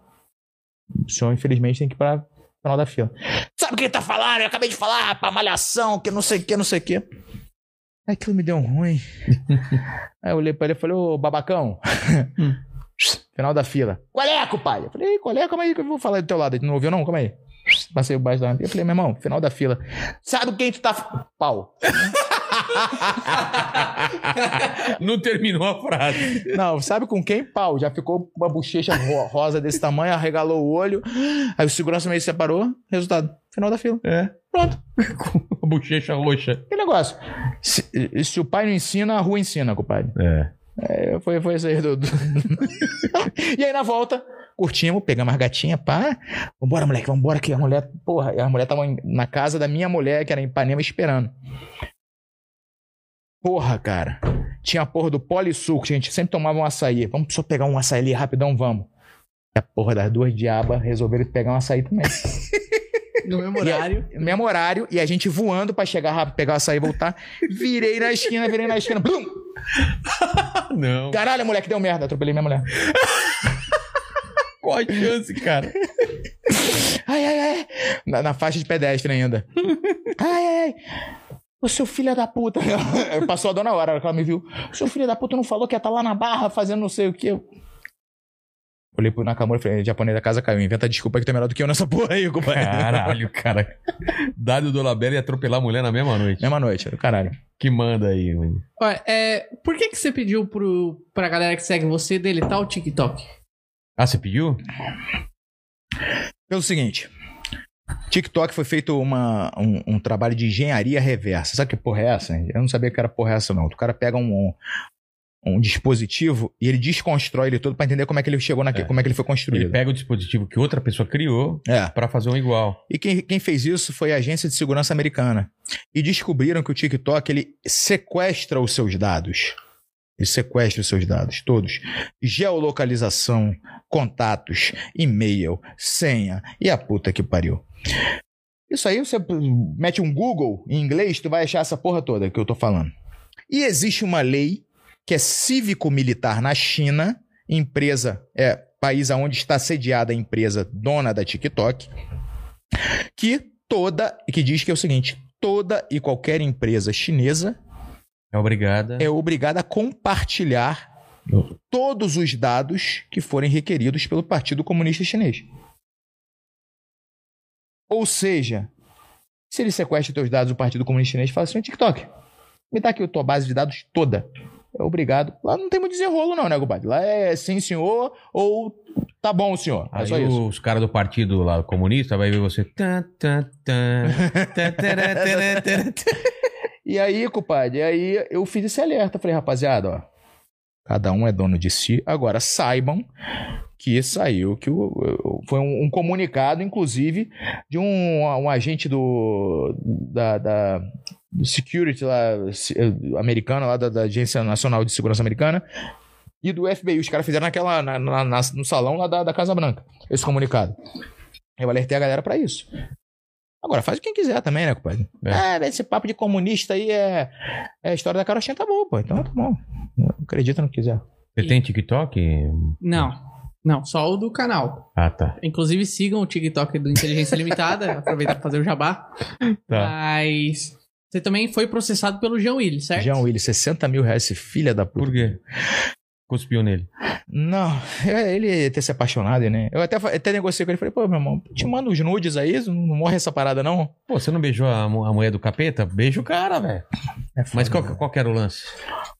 Negócio seguinte, é, na época de que estavam emplacando o kit gay, e tava de fato, esse papo de gay, é, Bolsonaro. De fato, de fato, essa porra era uma política de governo colocar a porra do, do, do- de uma cartilha que sexualizava precocemente as crianças. E aí não me interessa, compadre, se tu é homossexual, se tu é heterossexual, se tu é pansexual, igual o Serguei lá de Saquarema que morreu, se tu transa com árvore, com animal. Não me interessa. Pra criança, não, deixa as crianças fora disso, compadre. Eu com a minha esposa, nós somos o que é um normal, é um casal heterossexual. Eu não me permito ter demonstrações exacerbadas de carinho com a minha mulher na rua, compadre. Eu não dou chupão na minha mulher na rua, eu não aperto a bunda dela, não a teta dela na rua, porra. Caceta. O que eu tenho que fazer com ela, eu faço dentro de casa. Amor, hoje, por favor, se rolar. Não vai atropelar, não. Agora, ninguém tá fazendo isso na frente das crianças, cara. Que porra é isso, cara? Entendeu? E ninguém tava instituindo uma cartilha pra ir pra ensino de criança de 5 a 8 anos, se eu não me engano, ou de 6 a 7, uma porra dessa. Não só estimulando a sexualidade, ah, isso aqui é meu pintinho, isso aqui é não sei o quê, como estimulando a homossexualidade. E eu falo de novo, não me interessa qual é a tua opção sexual. Eu tenho um grande amigo que é bichona pra caceta e eu amo ele de coração. Falo pra ele se desmunhecar do meu lado e ficar de graça é porrada. Mas eu te amo. Mas não me interessa. O que não. O que, porra, cara. O que, o que não pode acontecer é uma criança buscar uma experiência homossexual por ser estimulada e não ser da sua natureza isso. Porque depois ela vai se culpar por ter tido essa experiência homossexual e vai trazer transtornos pra ela, porque não é da natureza dela. E hoje, cada dia mais, tu vê men- meninos e meninas buscando uma experiência homossexual porque isso é cool, isso é legal dentro do círculo. E não é porque é o que ele tá sentindo de vontade de fato. É porque tá sendo estimulado esta porra. E aí, nessa época, o Jean Willis fez uma defesa é, à instituição desse kit gay, né, que tinha outro nome, nas escolas infantis. E eu falei, cara, se eu entro numa escola e tem uma porra de um, de um, de um kit gay, ninguém ensinando pro meu filho segurar o pintinho do amigo dele, eu meto a porrada no professor, eu meto a porrada no Jean Willis, eu meto a porrada em todo mundo, maluco. Em qualquer um. Não tem esse. E eu deixei isso claro quando eu fui buscar a escola dos meus filhos. Eu falei, meu irmão, se vier com negócio de pronome neutro, vocês vão arrumar um caô que vocês não fazem ideia. Eu taco fogo nessa escola aqui, meu irmão. E aí o Jean Willis ficou bravo, que eu falei que eu ia bater nele se ele. Uma suposição. E me processou. Eu até que se foda. Saiu alguma coisa, Jesus? Tá rolando o processo, 60 conto. Porra. Tá rolando, tá bom. Outra coisa que fez muito barulho do, do Marcelo que estavam falando aqui é o vídeo da Carla Zambelli, né? Qual vídeo? Acho que são, são- é mais de um, né? Tem vários.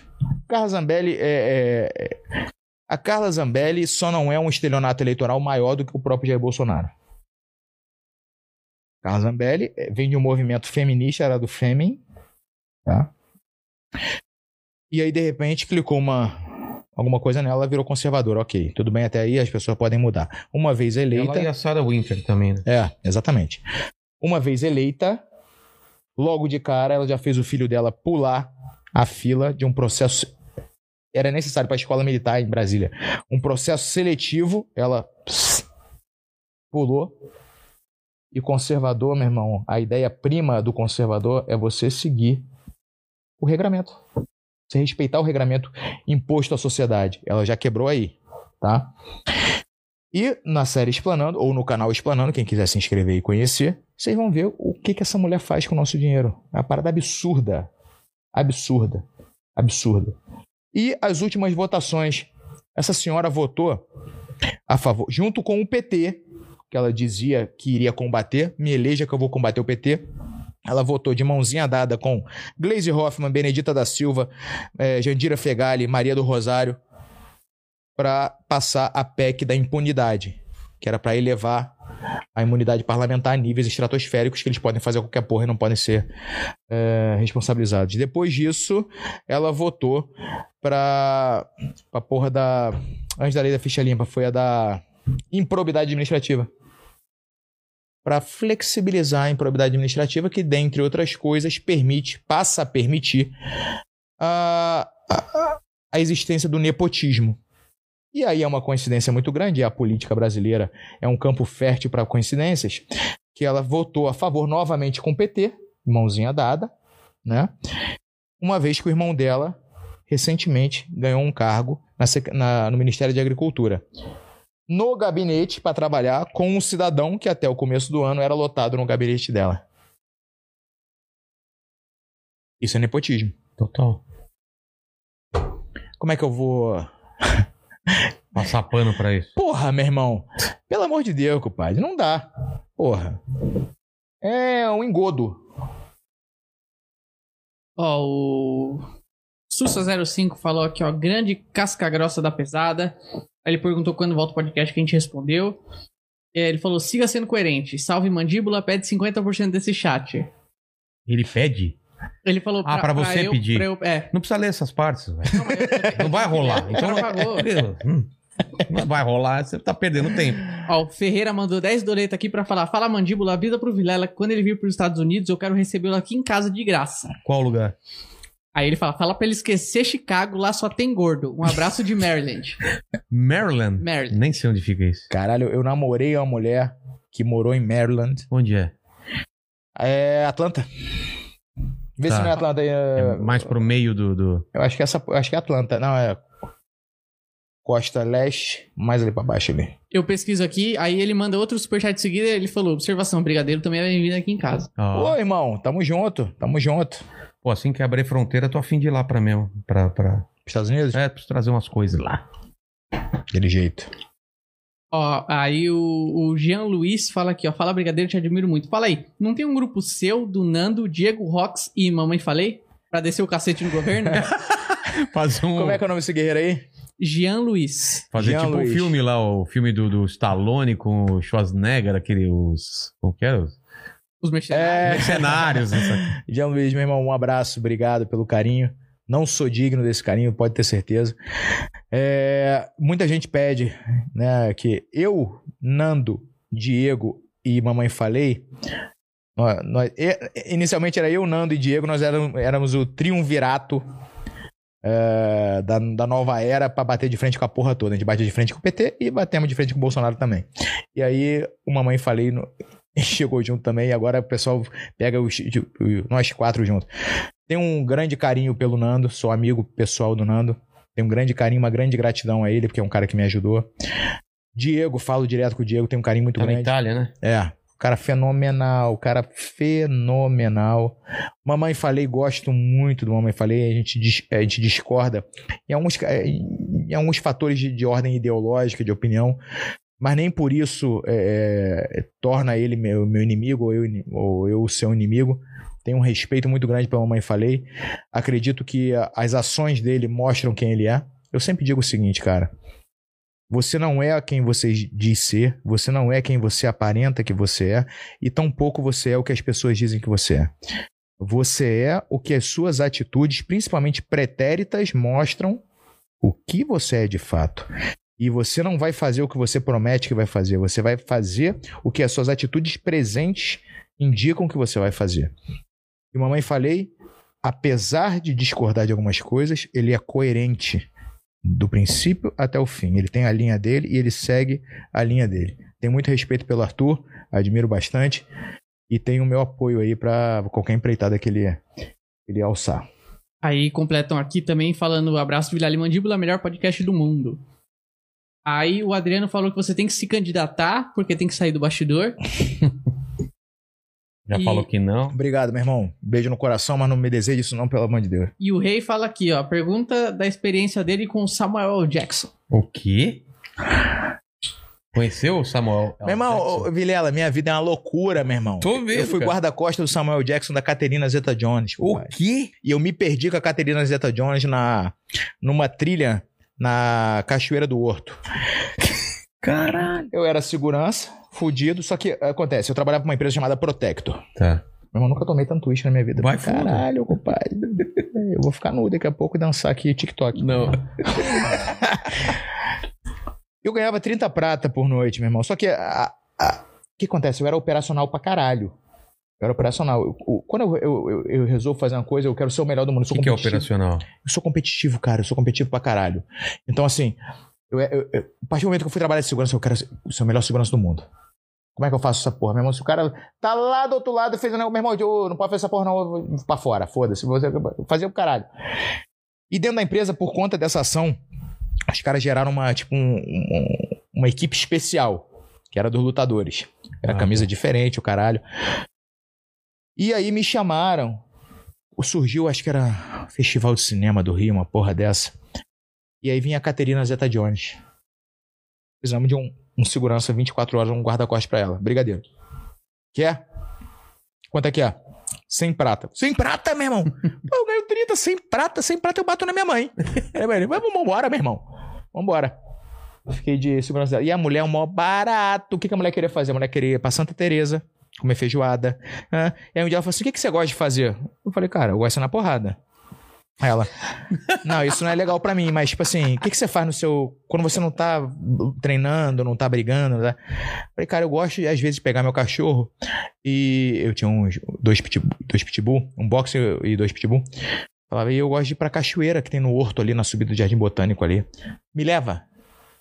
Leva. E era mó caô, um esquema de segurança do caralho, que a mulher não podia pra porra, nem mulher conhecida pra porra. Ah, Mas você me tem que me pegar meio escondido assim, no, no- ali nos fundos do hotel. Eu Falei, deixa, Porra. deixa pra mim, vambora. Peguei ela escondida, nós dois, e pum, horto. Falei, porra, tem uma trilha aqui, vambora. Tô, tô contigo. Me leva pra dentro da trilha. Eu falei, vambora, filha, vem com o pai. Só que eu esqueci que eu sempre que eu ia, eu ia com meus cachorros. E os meus cachorros me guiavam. Na volta, o meu cachorro ia na frente, eu ia meio que seguindo ele meio que inconscientemente. O filho da puta, pelo, pelo, pelo faro, ele voltava. Fui com ela amarradão. E a volta que eu não achava. caminhamos, caminhamos, voltamos na mesma cachoeira. Aí ela, é a mesma cachoeira? Eu falei, não, é outra, é parecida. Não é parecida, não, não, não. Vem comigo. Você tá perdido? Não, tá não, perdido. Ei, Depois de meia hora ela falou assim: Você tá perdido, né? Eu falei: Tô perdido pra caralho. Não faço ideia de onde é que a gente tá. Falei: Pô, tô aqui com você, uma atriz de renome mundial, perdido, tô fudido pra caralho. Relaxa, pô, vamos, vamos, vamos curtir aqui, pá, não sei o que. Começou a rir, não sei o quê. E começou a Só, mandar. só você e ela. Só eu, e ela achei que na pegada não deu. aí é assim demais, né? Essa essa é uma história muito maravilhosa, Godana. Ela, aí ela pegou uma porra de um, de um guardanapo e uma caneta, fez um. me desenhou, pai. porra! Eu achei que ela, de repente eu até fui bunda mole, eu acho que ela tá, tá até pra jogo. E eu sei que andamos, andamos, andamos uma hora, e daqui a pouco eu ouvi barulho de carro, papapá, e achamos a saída, e aí andamos mais, tipo, 500 metros pra cima, que a gente desceu lá embaixo da trilha, outro caminho. E Samuel Jackson. Meu irmão, quase dei uma pranchada nele. Eu não dei, eu juro por Deus, eu não dei porque ele já é mais velho. Ele é mais velho. Esse cara é um dos caras mais escrotos que eu vi na Ah, minha é? vida. Um dos caras mais escrotos que eu vi na minha vida. Logo na sequência, Caterina Zeta Jones foi embora. Samuel Jackson vai chegar. Quer pegar? Pego. Sem prata? Sem prata. Vambora. Sem prata eu vou pra faixa de Gaza. Peguei. Primeiro, já expondo logo pra queimar o filme dele. Já quis logo no Barbarella, no puteiro lá. Pegou uma puta mais feia que tinha. Foda-se, isso aí. Tomara que chegue na esposa dele. Levou lá, ficou emburacando a mulher dentro do quarto e eu tinha que ficar lado de fora na cadeira, na frente da, do, do- do- da porta, ouvindo a gemessão. Ele pegou a mais feia, tinha umas 30 profissionais do sexo, puta, né? As 30, ele foi na mais feia, disparado. Parecia o Edilson Capetinha da Copa, lembra? Nossa! Parecia o mano. Edilson Capetinha de Olhinho peruca. caído. De peruca. Bem, quando ele pegou, eu falei, caralho, maluco, o cara é milionário. Várias princesas, pegou ela. Foda-se. E aí no dia seguinte, ele tava no Copacabana Door. Não, no Copacabana, no Copacabana Palace. Ele falou, Edilson, eu pensei no Amaral, viajei. É, eu percebi que É. Mas é feio igual, é. É, igual feio, igual, Os dois tá, são tá. de. Eu sou feio É. pra caralho, aqueles dois ali pediram É. pra ser feio no Vale do Eco. E aí ele tava no Copacabana Palace. E aí, a- a- aí o Rio Open, Festival de Cinema do Rio, sabe como é que é o nome daquela porra? Eles montaram uma arena do outro lado da, da Atlântica, na areia, pra ele dar uma coletiva de imprensa. Tava lançando aquele filme SWAT. Ah, tô ligado. Fizeram uma passarela, construíram uma passarela pra ir do Copacabana Palace atravessar. Então vambora, vambora, porra. O cara acordou, vambora. Passei um rádio e falei, rapaziada, o cara tá descendo, tô indo com ele, pá. Irmão, foi uma das cenas mais escrotas que eu vi na minha vida. Aquele dia eu queria matar ele de verdade. Eu queria matar de verdade. Com requinte de crueldade. Descemos, passarela. Quando a gente desce do outro lado, a gente tá caminhando, ele, eu. o Túlio, que era o dono da empresa da Protector, policial civil, e mais repórter, aquelas porra toda. Veio um cara com a menina que aparentava ter uns 5 anos, mais ou menos igual a minha filha hoje. Com a foto do Samuel Jackson. Mr. Samuel, tentando enrolar, coitado, no inglês. Mr. Samuel, please, please, please, please, please. Hum. Minha filha, minha filha, sua fã. É, com a menininha no colo, assim. Minha filha, sua fã, a menininha tremia, assim, rindo, assim, sabe? É, autografe, autografe, minha filha, autografe. Ele fez assim, no. Seguiu andando. Caramba. Aí ele, cara foi. Não é para mim, minha filha te ama, minha filha love you, love you, love you. Assina. Ele pegou a foto dele, rasgou, meu irmão. O quê? Caralho, Na velho! frente da menina. Pesado. Mano! Porra, esse brasileiro chato pra caralho falou assim mesmo. Aí o Túlio já botou a mão no meu ombro. Túlio, eu vou matar esse negão, Túlio. Não, não, meu irmão, pelo amor de Deus, não faz merda não, pá. Beleza. Vamos pra coletiva de imprensa. Já fiquei longe, ele sentou lá na frente lá. Aí faz pergunta um, faz pergunta um. Daqui a pouco, pum, pergunta pra uma menina. Ai, Mr. Samuel, sorry, desculpa, tô muito nervosa. Hoje é meu primeiro dia e eu sou uma grande fã do seu trabalho. Porra, é um sonho para mim realizar. Meu irmão, a mulher rasgou uma seda do caralho, botou o cara num pedestal. Aí ele falou assim: você vai fazer a pergunta ou vai ficar falando bobagem? Caralho. Ela, não, desculpa, eu tô muito nervosa. E aí ela se enrolou um pouquinho pra perguntar. Ele falou assim: eu não entendo, ela não sabe falar inglês. Próxima, eu não entendo ela. E, cara, que cara babaca, maluco. Cara do filho da puta, cara. Eu vou dar uma pedrada nele, não é possível. e aí tinha que voltar pro Copacabana Palace, que ele ia fazer uma entrevista com o Multishow. Banner. O, Fantástico, o Multishow, uma porra Ah. dessa. Banner aqui, banner aqui, ele sentado. Fantástico. E a repórter ali. Ele bate e volta não sei o que, não sei o que. Aí ele veio e é uma porta de vidro. E eu fiquei, tinha que ficar na porta pra não deixar ninguém passar. Aí ele veio passando assim, parou na porta. Eu já tava doido com ele, né, compadre? Doido, queria matar aquele negão. Ele parou na porta e ficou me olhando. Eu do outro lado da porta olhando pra ele. Aí ele, com a maçaneta. Aí eu. Aí ele, open the door. Eu falei, tu não tem mão, não? Abre a porta você, compadre. You got to open the door. Falei, you fucking open the door, motherfucker. Ele abriu a porta. What? What? Eu falei, meu irmão, vai tomar no cu, rapaz. Eu sou segurança, não sou porteiro, não, seu vagabundo, filha da puta. Em português mesmo. Aí, como é que é? Em português. é. What, what, what caralho, rapaz? Seu vagabundo, seu pilantra, sem vergonha. Deu cinco minutos, vem o Túlio. Brigadeiro, pode ir pra casa. Vou te pagar normal. Fica Tranquilo. tranquilo, teu pagamento tá legal, vou te dar o dinheiro. Vai pra casa, pelo amor de Deus, cara. Vai pra casa. Não, cara, o que ele fez com aquela menina ali, cara? Nossa, cara. Me partiu meu coração, que porra, cara. A menininha chorou, cara. Não, o cara, o cara, o cara trampa no no melhor profissão do mundo, tá no Rio de Janeiro, todo mundo afim de ouvir o cara, pô. Vilela, não era o cara, a menina chorou, meu É. irmão. Menina de 5, 6 anos chorando, meu irmão. Aquela ali partiu meu coração. E, e naquela época eu era filha da puta e ainda assim me tocou pra caralho. É. Peguei- Depois ele humilhou a menina, a, a jornalista. Que isso, cara? Porra. Maluco, pai. É isso? Ah, tem a última aqui, o Luan Lopes. Falou, pede pra ele contar a história do aniversário de 18 anos dele em Copacabana e falou que você tem que visitar os amigos pobres. Luan Lopes, dono da La Fame. Um grande beijo à marca de roupa. Ele falou que ia me trazer umas blusas pra eu trazer pra você. Não trouxe. Ô. Tratante. Vagabundo pilantra. O.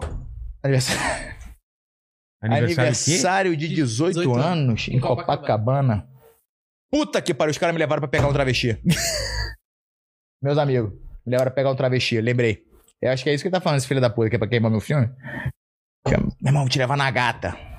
Brigadeiro. Aí eu, porra, compadre. Brigadeiro, meu irmão, é uma gata. Chegaram lá e me botaram de frente com o travesti no posto 6. Falei pros caras, foi de sacanagem, né, compadre?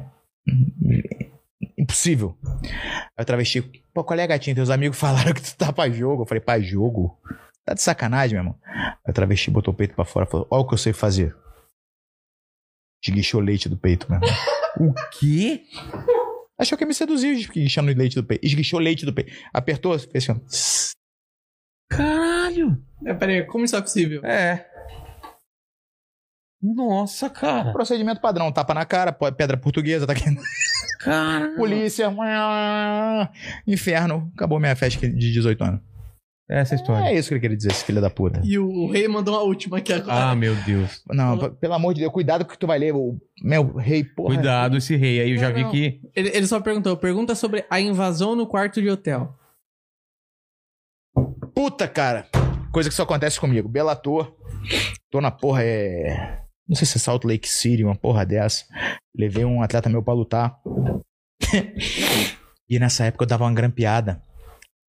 Numa mulher que era diretora do Belator, uma loura linda. Tinha um casinho com ela, uma fé. E ela me mandou mensagem, tô no quarto tal. Eu falei, beleza, vou lá. Subi. Doidaraço. Vinho pra caralho. Romance. Desci. Eu tava no quarto, vamos lá. 101. Voltei. 5 da manhã. Cheguei no, no corredor, olhei. Porta do quarto aberta, maluco. Caralho. E eu tava eu e meu aluno no quarto. O meu aluno que lutou. Era o morcego, Rafael Morcego. O morcego ter deixado a porta aberta. Entrei a porta, é, abri a porta. Na cama do morcego, coberto. Eu fui, entrei e sentei na minha cama. Aquele quarto duplo, assim, uma caminha de solteiro lá da outra. Sentei na minha cama. Quando eu sentei na minha cama, levanta um gringo, alemãozão. Morcego, é meu aluno, é um neguinho, 1,70m, baixinho, pretinho. Esse maluco era um alemão de 1,80m. Olhei pra ele. Fazendo o que aqui, ô filha da puta? No meu quarto, rapá? Aí ele. O quê? Falei, o que o quê, rapá? Meu quarto, seu vagabundo, seu pilantra. O que, que tu fez? Cadê o morcego, compadre? Aí ele. Quem é morcego? É em inglês, né? Tá fazendo meu quarto, cara? Porra. Ele. O que, que é, rapaz? Falei, meu irmão, vou te meter a porrada, sai do meu quarto agora, compadre. Aí ele. O que, que tá acontecendo? Aí eu. Olhei. Cadê minha mala? Cadê minha mala, rapaz? Aí ele. Ladrão, filha da puta. Ele me empurrou no peito dele assim. Aí ele caiu na cama assim. Eu falei, vou matar esse maluco, né, mano? Aí eu olhei eu falei, cara, esse quarto tá meio diferente. o cara deitado na cama apavorado, eu olhei eu falei, cara, não tava assim esse quarto não, meu irmão. Esse arranjo de flor não tinha. Ó, meu irmão, olha a chance, a chance disso acontecer.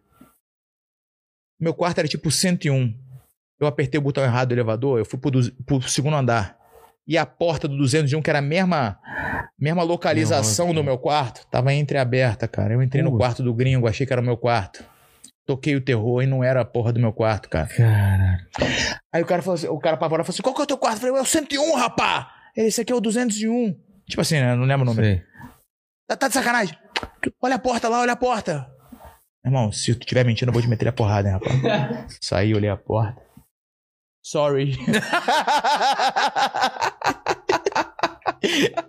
a chance disso acontecer é, É. mínima. Só comigo, cara.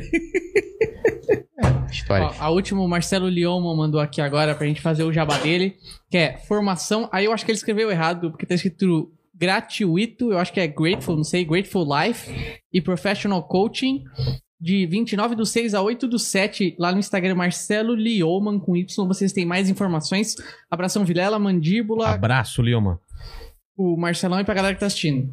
Obrigado, Mandíbula. Tamo e junto. obrigado, Brigadeiro, pelo papo incrível que a gente teve. E eu sempre encerro o papo aqui com três perguntas que eu faço pra todo mundo e com você não vai ser diferente. Estamos aqui celebrando a sua história de vida, a sua, sua carreira como lutador, essa mudança de vida. E olhando pra trás, qual foi o momento mais difícil pra você? Sabe que tu me mandou essas perguntas, né? É. E eu fiz questão de não pensar sobre isso. Ah, é? Então, pense agora, qual é o momento mais Porque eu não. Sempre, Ou da carreira ou da vida? todo lugar que eu vou, eu nunca. Eu, eu nunca quero pauta, nunca quero porra nenhuma, eu quero ser verdadeiro.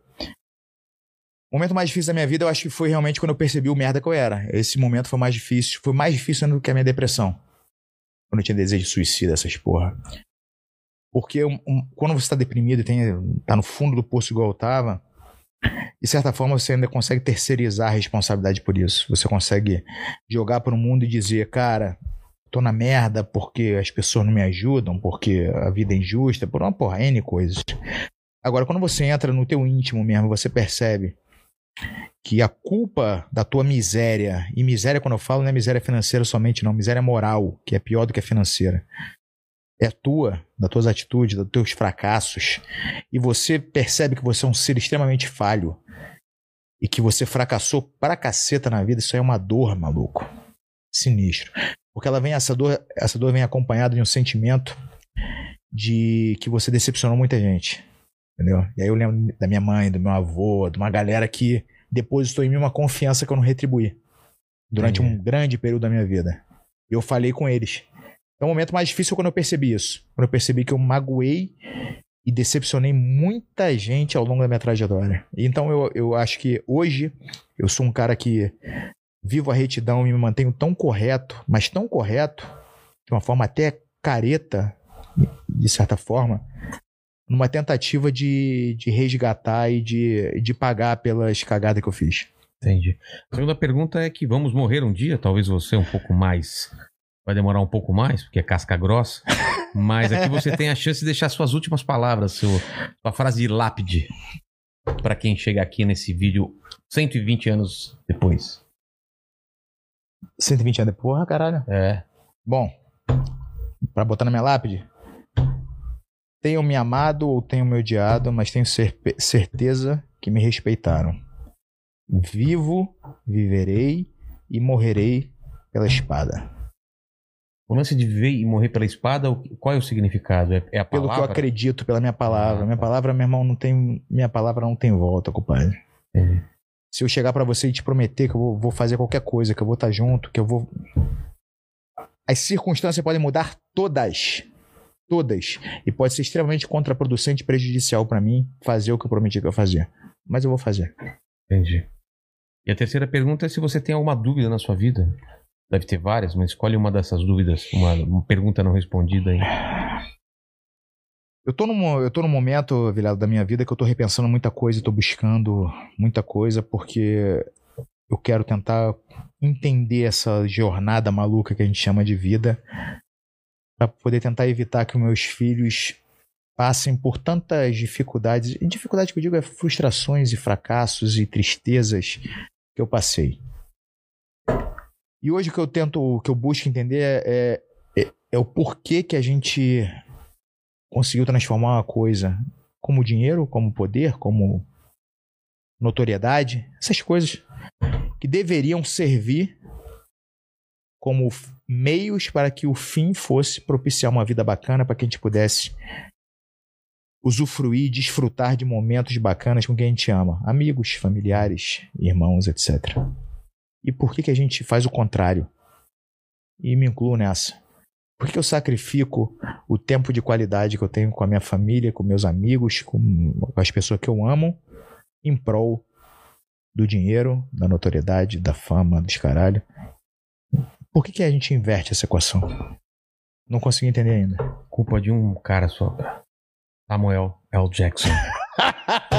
Valeu, Brigadeiro. Puta papo legal. Obrigado, Mandíbula. Recados finais aí. Primeiro vamos falar do show. É, está- temos um show. Coloca na tela aí pra gente e coloca pro pessoal apontar pro QR Code que já garante seu ingresso. Estamos aqui, ó, Teatro Eva Vilma, dia 24 de julho, sábado às 19 horas. O que, que vai acontecer? Vai acontecer um show do Inteligência Limitada, onde eu vou fazer o show de stand-up e no final vou entrevistar três pessoas da plateia que vão vir aqui pro canal, uma live muito bacana, que é o que me pedem sempre, para entrevistar desconhecidos. Essa é a sua chance. Compre seu ingresso. É isso aí? Exato. E. Recados finais? Sim? Ah, tá. Achei É. que você tinha deixado. Não, deixa eu falei, ué, mas. Não, não, agora, é- cara, você, né, tem que. Você não bebeu o suficiente. Não, foi. Se inscreva nesse canal, deixa o like e se inscreve no nosso canal oficial de corte, é ou não é? O pessoal pede muito pra gente divulgar agora a Twitch, que a gente tá ao vivo na Twitch. Isso. Segue a gente lá também.